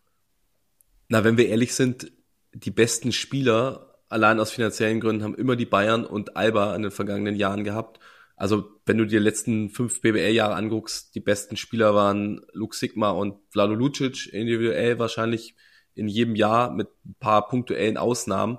Wie oft sind die MVP geworden? So, weil natürlich die beiden Clubs Euroleague spielen, weil die dann nur die Hälfte der BBL-Spiele mitmachen. Dann spielen sie, wenn es gut läuft, mal zehn Minuten weil die Mannschaft so dominant ist und können natürlich nicht MVP werden, sind aber ganz logisch betrachtet die besten Spieler der Liga. Ja. Lass uns weitergehen zum besten Verteidiger der Liga. Und da gab es auch ein paar interessante Einblicke, wie ich finde. Ähm, mein Take wäre die Nummer eins gewesen. Wer wäre es bei euch? Ich bin von der Deutlichkeit der Nummer eins überrascht. Äh, Javon Bess, um es vorwegzunehmen, von Würzburg Baskets. Riesen Abstand. 44 Prozent der Sportdirektoren haben ihn zum besten Verteidiger gewählt. Und dahinter auf Platz zwei Sergi Barker und Nick Waller-Bepp kommen jeweils nur auf 11 Prozent. Das fand ich erstaunlich deutlich. Schwierige Kategorie, bester Verteidiger. Das auch wieder ein bisschen die Frage, was präferiert man, Verteidigung am Perimeter oder ist ja eine Kategorie, die traditionell von Big Men dominiert wird, von den Ringbeschützern. Auch vergangene Saison war es ja Selom Mavukbe, der den Award abgeräumt hat. So, wenn man sich da die Historie des Awards anschaut, das sind schon tendenziell mehr Big Men, die das Ganze gewinnen. Und daher fand ich es wirklich spannend, dass mit Javon Bess ein Wing- und Guard-Verteidiger mit himmelweitem Abstand gewählt wird. Gut, hatten wir bei Jorman Polas Bartolo, wie oft ist er? Viermal oder fünfmal Ja, ja. bester Defender Ja. geworden auf, auf äh, Defender of the Year, der ja dann auch eher früher zumindest in die Richtung 2-3 verteidigt hat. Mittlerweile Ja. auch mal hoch auf die 4 oder die 5 äh, ist natürlich auch dem Spielsystem geschuldet. Aber Javon Bess überrascht mich jetzt also nicht wirklich, muss ich sagen, weil jeder dieser Manager ihn ja schon einmal gegen sein eigenes Team gesehen hat und Hm. merkt, welchen Impact er erstens auf die sehr starke Würzburger Defense hat und zweitens auch aufs Spiel hat. Also ich hatte zum Beispiel dieses Spiel vor Augen gegen Fechter, wo Tommy Cusey eigentlich ein ganz gutes Spiel macht und dann entscheidet sich Filipowski, Javon Best gegen ihn als Spezialwaffe einzusetzen. Der durfte nicht mehr weghelfen, der hat keine Herbstzeit mehr gespielt, gar nichts. Der war nur noch an ihm dran und der hat Tommy Cusey zerstört. Er hat ihn einfach zerstört. Und das musst du auch erstmal schaffen mit so einem MVP-Kandidaten. Also mich hat's nicht wirklich gewundert und er wäre auch in meinem Team, glaube ich, einer, der ähm, da ganz vorne mit dabei ist. Ähm, was mich dagegen ein bisschen gewundert hat, Nick Weiler-Babb, ähm, das ist natürlich dann, wenn irgendjemand so einen Ruf hat, dann ähm, hat er den. Äh, sieht man auch an Jorman Polas Bartolo, der eine Stimme bekommen hat, der für mich jetzt in dieser Saison auch nicht äh, als bester Verteidiger auftrumpft. Ähm, Nick Weiler-Babb ähm, in dieser Saison noch nicht so richtig gut unterwegs ähm, und auch in der Defensive jetzt nicht das Puzzlestück, das die Bayern-Defensive so gut macht, wie sie ist. Aber ähm, ich will da niemanden persönlich kritisieren. Ich äh, kann verstehen, wo es herkommt. Dieser Tipp, ähm, mehr, meiner wäre es nicht gewesen. Robert, du siehst ihn öfter oder die Bayern? Er verteidigt immer noch auf sehr, sehr hohem Absolut. Niveau. Ich gebe dir recht. Absolut. Er war schon mal noch mehr dieser defensive Unterschiedsspieler. Also ähnlich wie jetzt Bass gegen QC du beschrieben Genau das. hast, dass er andere Spieler auch auf Euroleague-Level wirklich komplett kalt gestellt hat. Das hat man in dieser Saison vor allem in konstanter Form noch nicht gesehen, aber er ist natürlich ein extrem guter Verteidiger, wie Serge Ibaka auch, wie Javon Bass sowieso, aber auch wie die anderen, die genannt wurden. Wir haben noch eine ganze Reihe Chemnitzer Ja, Jungs. das finde ich super interessant. Das ist auch so ein Spiegel irgendwie, dass diese beste Team-Defense, die die Niners Chemnitz stellen, hier runtergebrochen wird auf einzelne Spieler. Also wir haben Kevin Jebo mit einer Stimme, wir haben Eher Uguak mit einer Stimme, wir haben auch Jonas Richter mit einer Stimme. Also hier die Chemnitzer, die als Kollektiv stark verteidigen, werden auch hier individuell honoriert. Ja. Ja, ich finde insgesamt, die Chemnitzer machen einen brutal guten Defensivjob und interessant, wie du es schon äh, ausformuliert hast, Robert, dass es da eben mehrere sind, ähm, die ja für verschiedene Manager dann scheinbar der Schlüssel sind in der Chemnitzer Defensive. Also finde ich schon, finde ich schon spannend. Okay, das also die besten Verteidiger dieser Liga. Dann wird's jetzt äh, noch spannender, denn wir kommen zu den besten Coaches der Liga. Und äh, die Manager, respektive die sportlichen Verantwortlichen, ähm, also die Sportdirektoren oder die Coaches auch, mussten entscheiden, wer ist der beste Coach der Liga. Und ich glaube, wenn man ähm, drei sich hätte aussuchen müssen, es wären wahrscheinlich mindestens zwei von drei geworden, die man hier, auf die man hier tippt. Ruppi, oder? Ja, und auch hier wieder übrigens die spannende Frage. Das ist jetzt der Coach of the Year Award. Ist der Coach of the Year auch der beste Trainer der Liga, was wir gleich nochmal diskutieren können. Aber ich glaube, die drei genannten sind auch die logischen Kandidaten, äh, gar nicht mal nur zwei von drei, sondern wenn man jetzt sich überlegt, wer ist Coach of the Year, dann kommen zuerst diese drei Namen in den Sinn. Rodrigo Pastore gewinnt es deutlich mit 61 Prozent vor Sascha Filipowski aus Würzburg 22 Prozent und die verbleibenden knapp 17 Prozent vereint dann Ty Harrison aus Fechter auf sich. Ja, ist der? Geht er mit, mit Pastore als Coach of the Year? Äh, Gehe ich auf jeden Fall äh, mit. Und ich würde auch sagen, dass der Coach of the Year der beste Coach der Liga ist in diesem Jahr, weil er aus seiner Mannschaft das Maximum rausgeholt hat. Das heißt, Pastore ist ein besserer Trainer als Pablo Laso. In diesem Falle ja, weil er aus seiner Mannschaft das absolute Maximum bis hierhin rausgeholt hat. Und ich würde von Laso behaupten, dass er das noch nicht geschafft hat. Ich glaube, das bayerische Maximum liegt weit über dem, was sie bisher in der BBL gezeigt haben. Die sind gut drauf, die sind heiß, die sind, die sind stark, jetzt vor allem in den letzten Spielen. aber aktuell holt Past Pastore aus seiner Mannschaft mehr raus als Laso aus dem Potenzial des FC Bayern. Wäre meine Schlussfolgerung daraus. Holt er auch mehr raus als Sascha Filipowski aus den Würzburgern? Hm. Das ist die andere Frage. Ähm, Sascha Filipowski, der auf der 2 landet, wie wir es schon gesagt haben. Ähm, scheinbar sehen das die Manager so. Ähm, oder der Erfolg ist einfach größer und deswegen rutscht der eins weiter hoch. Ich kann es nicht sagen, aber ich kann auf jeden Fall von allen dreien sagen, die da zur, ähm, die da gewählt wurden, also Pastore, Filipowski und Harrelson, Harrelson, dass sie da ähm, nah an dem sind, was das Maximum ist ihrer Mannschaften. Und wenn das bei dem einen Platz vier ist, wie bei Würzburg, bei dem anderen Platz eins ist, wie bei Chemnitz oder, ähm, oder bei Fechter, dass sie am Rande der Playoffs schnuppern, dann ist das so. Also für mich könnte sogar, keine Ahnung, Danny Jansson am Schluss Coach of the Year werden, wenn, wenn Tübingen es noch irgendwie in die Play-ins schaffen sollte oder sowas. Dann wäre das, dann wäre das für mich, dann wäre das für mich auch eine herausragende krasse Leistung, Überperformance, genau. Ja. Das ist eine schwierige Kategorie, die zu definieren. Es ist häufig der Trainer des Überraschungsteams oder eines der Überraschungsteams. Und das ist die Frage, wie holt, ja, wie du es eben gesagt hast, ist es der Trainer, der das Maximum aus seiner Mannschaft herausquetscht oder das meiste aus seinem Team? Ist jetzt individuell betrachtet dann tatsächlich der Coach of the Year auch besser als ein Trainer, der in der Euroleague an der Seitenlinie steht? Wäre er genauso erfolgreich, wenn du ihm einen Spitzenkader gibst? Schwierig zu definieren und eigentlich, eigentlich gar nicht wirklich zu definieren, weil du auch gar keine wirklichen statistischen Messwerte hast und dann kommt ja auch ganz, ganz, ganz viel Menschliches auf der Ebene dazu. Von daher immer eine sehr besonders interessante Wahl. Ja, und ich glaube auch schwierig zu bestimmen, also gerade für einen Bayern-Trainer zum Beispiel schwierig zu gewinnen, weil wenn der jetzt nicht nach 18 Spielen 18-0 stehen würde, äh, würden mhm. wahrscheinlich die allermeisten sagen, äh, kratzt nicht am das Maximum rausgeholt. Bitte? Ne. Ja, genau, er hatte ja nicht das Maximum. Also das Logische wäre nach 18 Spielen als Bayern-Trainer auch 18-0 ja. zu stehen, weil du eben immer die bessere Mannschaft hast. Und ähm, ich kann auch mit der ähm, mit mit der Frage finde ich auch übrigens super interessant. Ähm, hatten wir neulich erst mit Martin Schiller hier, ähm, wie verschieden das ist, ein Euroleague-Trainer oder ein BBL-Trainer zu sein. Mhm. Wie viele verschiedene Baustellen du behandeln musst, wenn du ein Euroleague-Coach bist und ein BBL-Coach oder oder in einem niedrigeren europäischen Wettbewerb oder gar keinen europäischen Wettbewerb nebendran hast. Finde ich super interessante Diskussion.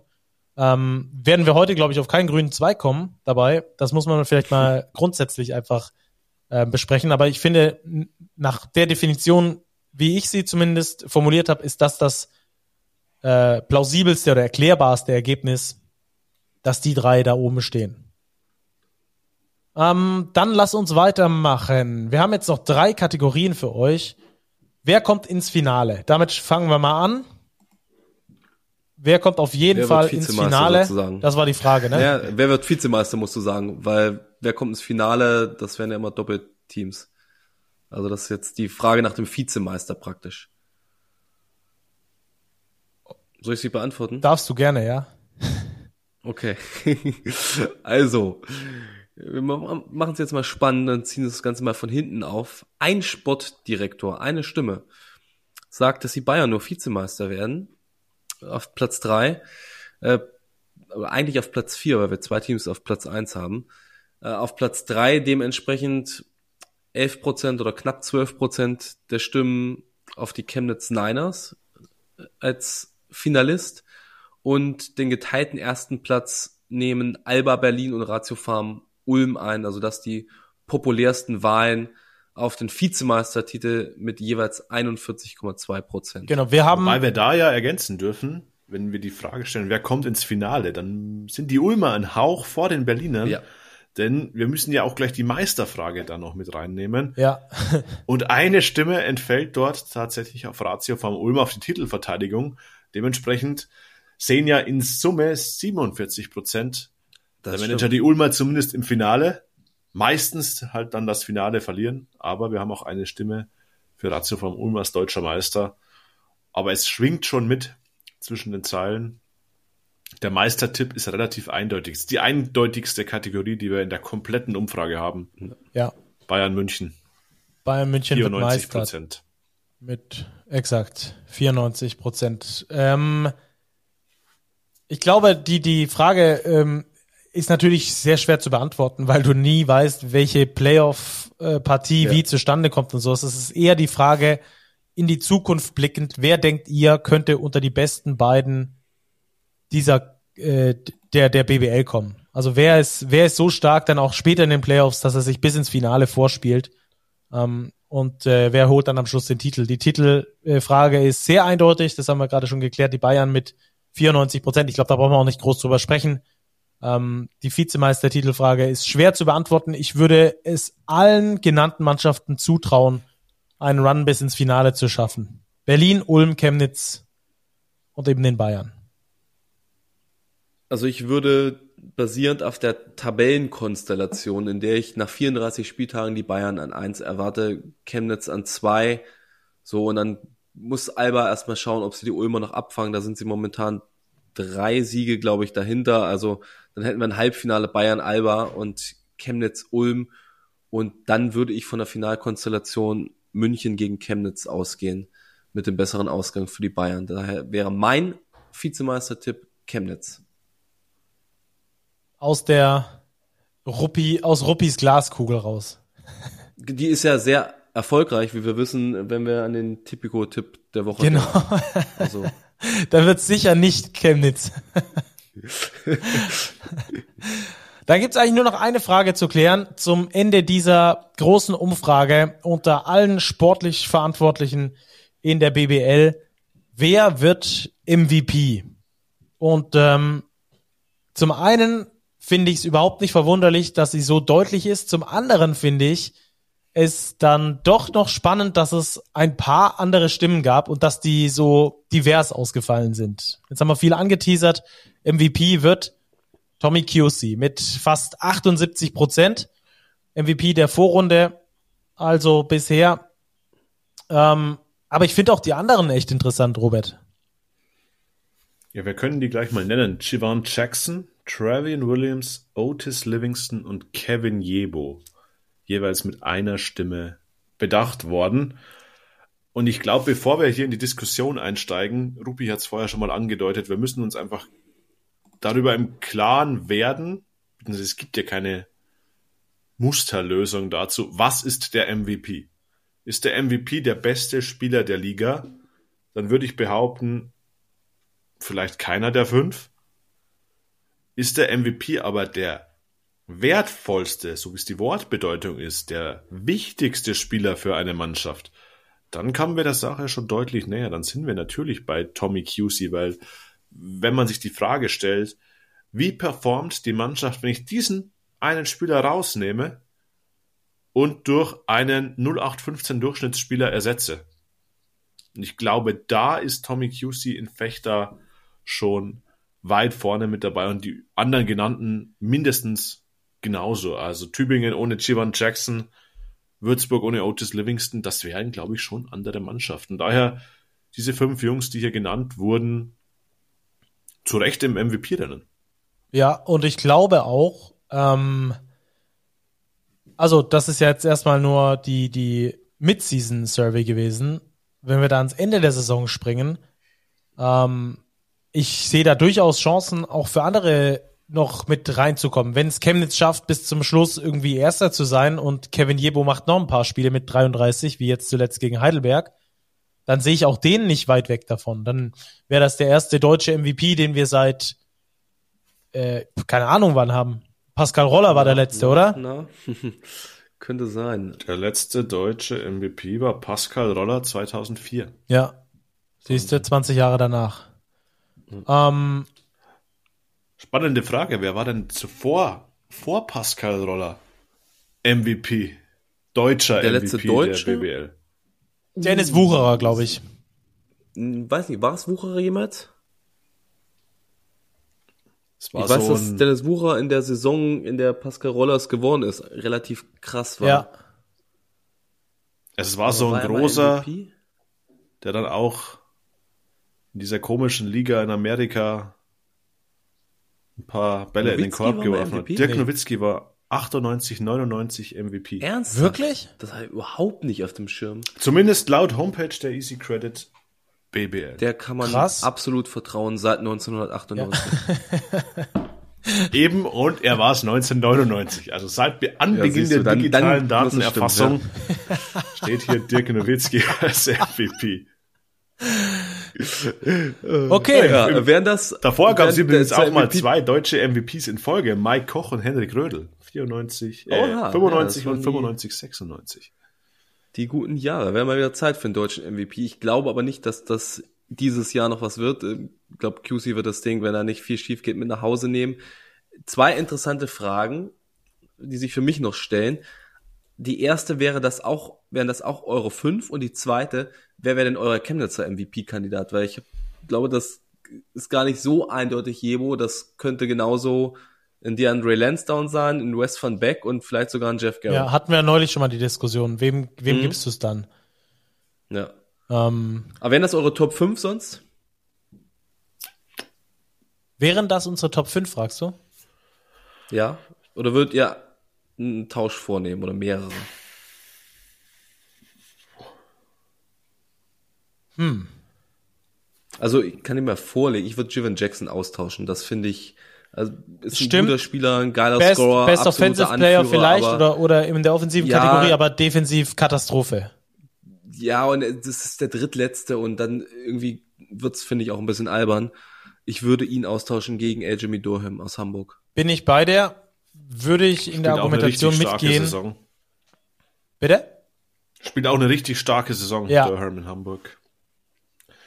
Wobei ich sagen muss, ich finde diese MVPs in der BBL, ich weiß nicht.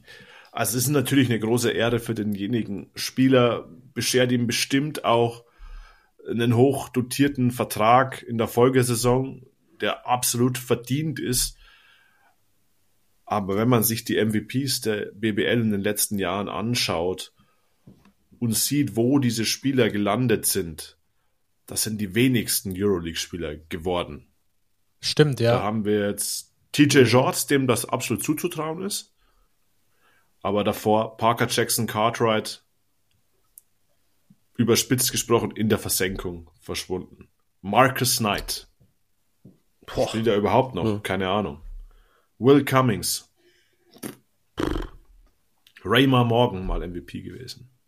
Klar, Ja, schwere Verletzungsprobleme und so weiter. Ja. Jalen Smith und Luke Sigma haben es in die Euroleague geschafft. Jo. Brad Wanamaker auch. Aber Jamal McLean, Malcolm Delaney, John Bryant, die waren dann bei den deutschen Teams richtig stark. Delaney auch eine gute Europakarriere gemacht. Aber dieses MVP werden, glaube ich, hat nicht zwingend die Folge oder es bringt dir keine Garantie mit, dass du dann auch die ganz große Karriere im europäischen Basketball oder sogar darüber hinaus machen kannst. Ja. Okay, lass uns das abschließen. Das war also die große Big Post Game Mid-Season Survey unter den sportlichen Verantwortlichen der BBL. Danke an alle, die uns dabei geholfen haben, die die Fragen beantwortet haben, die die Fragen weitergeleitet haben, an alle die Pressesprecher, die sich damit rumschlagen mussten. Ähm, dann herzliches Dankeschön äh, für diese Ergebnisse. Ich glaube, die sind wirklich aussagekräftig. Man weiß, was in der Liga los ist, was in den Köpfen der sportlich Verantwortlichen los ist. Ähm, und das ist ein sehr, sehr cooles äh, Überbild und hoffentlich schafft es das auch ein bisschen weiter raus noch ähm, in die Medienwelt, dass da auch mal ein bisschen Turbo auf den Basketball draufkommt und die ähm, ja, Leute sich so ein bisschen wundern, ach so geht's da ab in der BBL. Es lohnt sich ja immer, haben wir auch an diesem Wochenende gesehen. Mit Double Overtimes, mit Klatschshots ohne Ende, mit super guten Spielern ähm, und so weiter und so fort. Und mit Heldenhuldigung. Dann lass uns jetzt zum Abschluss noch das äh, Big Spotlight machen. Hier ist für euch Das Big Spotlight. also das äh, Spotlight in dieser Woche ist äh, einigermaßen zweigeteilt. Zum ersten hat uns Martin Fünkele einen wunderschönen Ton mitgebracht. Der hat mit Oscar da Silva gesprochen. Könnt ihr euch da schon mal aufs nächste Heft freuen. Das mal nur äh, als Teaser schon mal. Äh, und den hat er gefragt, dass äh, wie sich das anfühlt, wenn jetzt äh, Ricky Rubio zurück ist beim FC Barcelona. Ähm, und ähm, ja, wie er sich dabei fühlt. und so weiter und so fort. Und äh, wie er sich fühlt, Oscar da Silva, wie sich das anfühlt, das äh, hört er jetzt. Ja, ich meine, die erste Frage ist direkt, ähm, wie aufgeregt bist du morgen ins Training zu gehen, wenn du weißt, dass ähm, Ricky Rubio vielleicht dabei ist? Ähm, naja, aufgeregt ist vielleicht nicht das richtige Wort, aber schon äh, ist cool, ähm, so einen Hochkaräter im Training noch mit dazu zu haben. Also, der hat ja mit äh, so psychischer Gesundheit äh, viel zu kämpfen, glaube ich, in der NBA jetzt da in der letzten Zeit und ist auch schon seit längerem in Spanien wieder. Ähm, der Willian Gomez hat mir gesagt, dass der noch gar nicht in, also während der ganzen NBA-Saison gar nicht in Amerika war, sondern alles hier in Spanien verbracht hat. Ja. Und ähm, kommt natürlich hier aus der Gegend Barcelona und alles und ich hoffe, dass er vielleicht hier wieder ein bisschen Spaß am Basketball findet und uns äh, gleichzeitig ein bisschen, bisschen mehr Power im Training geben kann. Hast du im Sommer diese Nachricht mitbekommen, als er da gesagt hat, er ähm, beendet seine Karriere oder tritt jetzt erstmal von der NBA-Karriere zurück, eben wegen diesem mhm. Mental Health-Thema? Ähm, hast du das ja. mitbekommen und wie hast du da darauf reagiert? Äh, habe ich mitbekommen und ich habe mir gedacht, also erstens wusste ich das davor nicht bis, bis zu dem Zeitpunkt. Ja. Und dann habe ich mich mal wieder äh, überrascht gefühlt, wie, wie weit es doch verbreitet ist, dass, dass äh, Spieler mit solchen äh, psychischen Problemen kämpfen, mit mentalen Problemen kämpfen.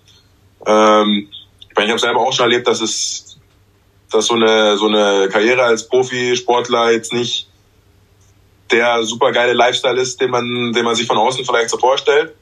Ähm, dass man als, als äh, Star durch die Gegend reist die ganze Zeit und vor tausend Leuten die ganze Zeit spielt, sondern schon so ein bisschen äh, es teilweise ein Kampf ist mit, äh, mit dem eigenen Gewissen teilweise sein kann. Und ich meine, wenn das, wenn es dich wirklich so weit bringt, zu sagen, ich will meine Karriere in der NBA aufgeben, ich habe keinen Spaß mehr dran, dann muss es schon sehr extrem sein. Und äh, der, der Alex Abrines aus unserer Mannschaft hatte ja auch mit ähnlichen Geschichten zu kämpfen, als der in Amerika war und ist ähnlich wie Ricky Rubio dann auch, ähm, von der NBA zurückgetreten, hat mit, mit Basketball ganz aufgehört und dann hier in Barcelona wieder angefangen zu trainieren und Freude an der Sache zu finden und äh, sich dann hier wieder in die, in die Mannschaft eingearbeitet.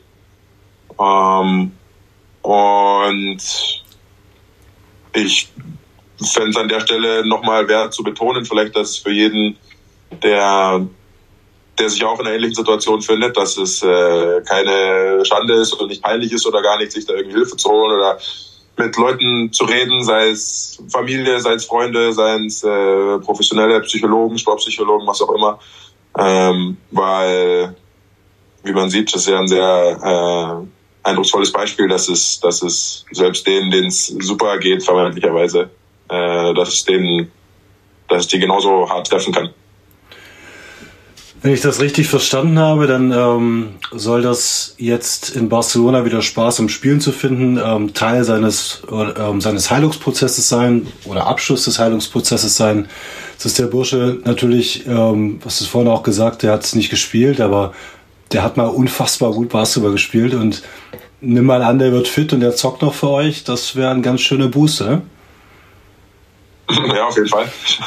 Wenn du dich mit dem, äh, mit einem NBA-Spieler verstärken kannst, noch dazu einem, der auf so hohem Niveau gespielt hat, äh, es ist für jede Mannschaft ein Boost. Ich weiß jetzt nicht genau, wie, was da geplant ist für, für die Zukunft und wie realistisch es ist.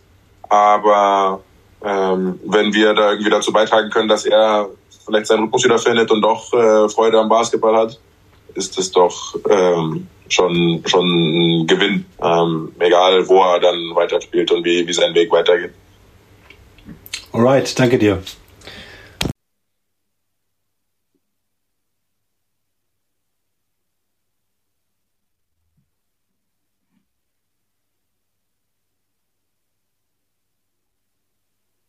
Das also Martin Fünkele mit Oscar da Silva. Super schöner Ton, vielen Dank dafür an Martin. Und jetzt noch der zweite Teil unseres Big Spotlights. Und ähm, da wollen wir euch kurz mitnehmen in den Jugendbasketball. Denn die Adidas Next Generation Tournaments stehen wieder am Start. Der FC Bayern war mit dabei, Alba Berlin war mit dabei und ein paar Spieler aus Deutschland in verschiedenen Mannschaften. Robert, nimm uns mit. Worum ging's? Äh, was ist das Adidas Next Generation Tournament? Ganz kurz zusammengefasst vielleicht. Ja, im Endeffekt ist das das Kräftemessen der U18-Teams diverser, nicht nur Euroleague-Teams, generell Teams im europäischen Basketball. Überraschenderweise hat mal wieder Real Madrid gewonnen. Ich weiß gar nicht, wann Real Madrid das Ding mal nicht gewonnen hat. Die gewinnen das irgendwie immer. Ähm, das aber nur nebenher. Alba Berlin und der FC Bayern Basketball waren in Podgorica vertreten. Die Bayern sind Vierter geworden, Alba Berlin ist Sechster geworden. Im Finale, wie schon angesprochen, Real Madrid erfolgreich gegen das Next Generation Team. Das ist so eine Auswahl talentierter Jugendspieler verschiedenster Clubs, die man da zusammengezogen hat, gecoacht unter anderem von Peter Koponen. Ähm, und da waren auch zwei deutsche Jungs dabei.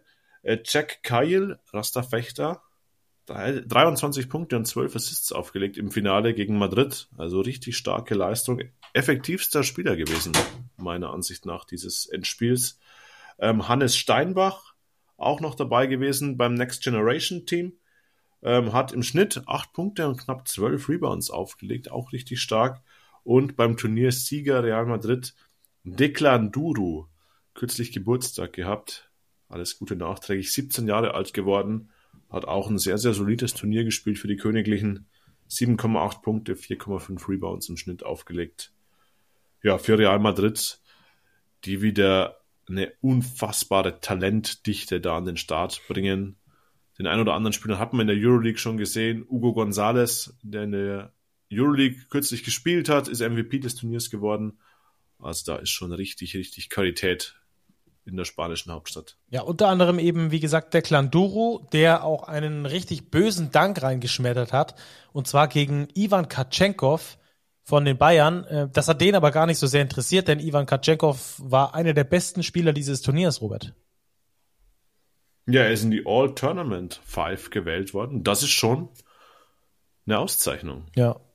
Also Top 5 Spieler bei so einem Turnier Ivan Katschenkov ist ein Name, den sollte man sich notieren.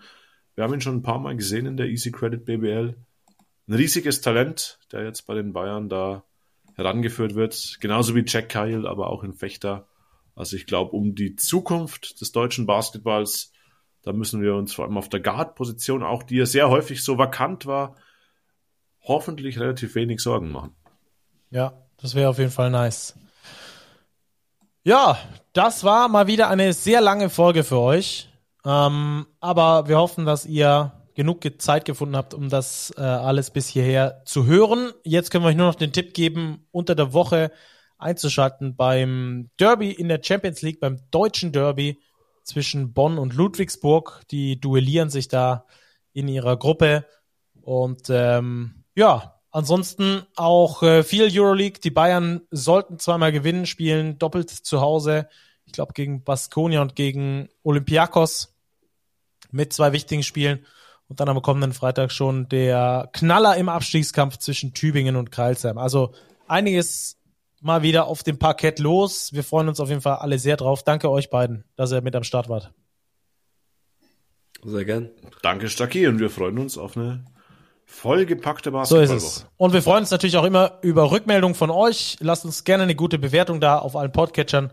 Schreibt uns, unsere DMs sind offen. Diskutiert mit uns unter den Beiträgen auf Social Media zur Mid-Season Survey, die wir für euch abgefragt haben bei den sportlich Verantwortlichen. Das war's von uns. Macht's gut. Bis nächste Woche. Bleibt sportlich. Ciao, ciao.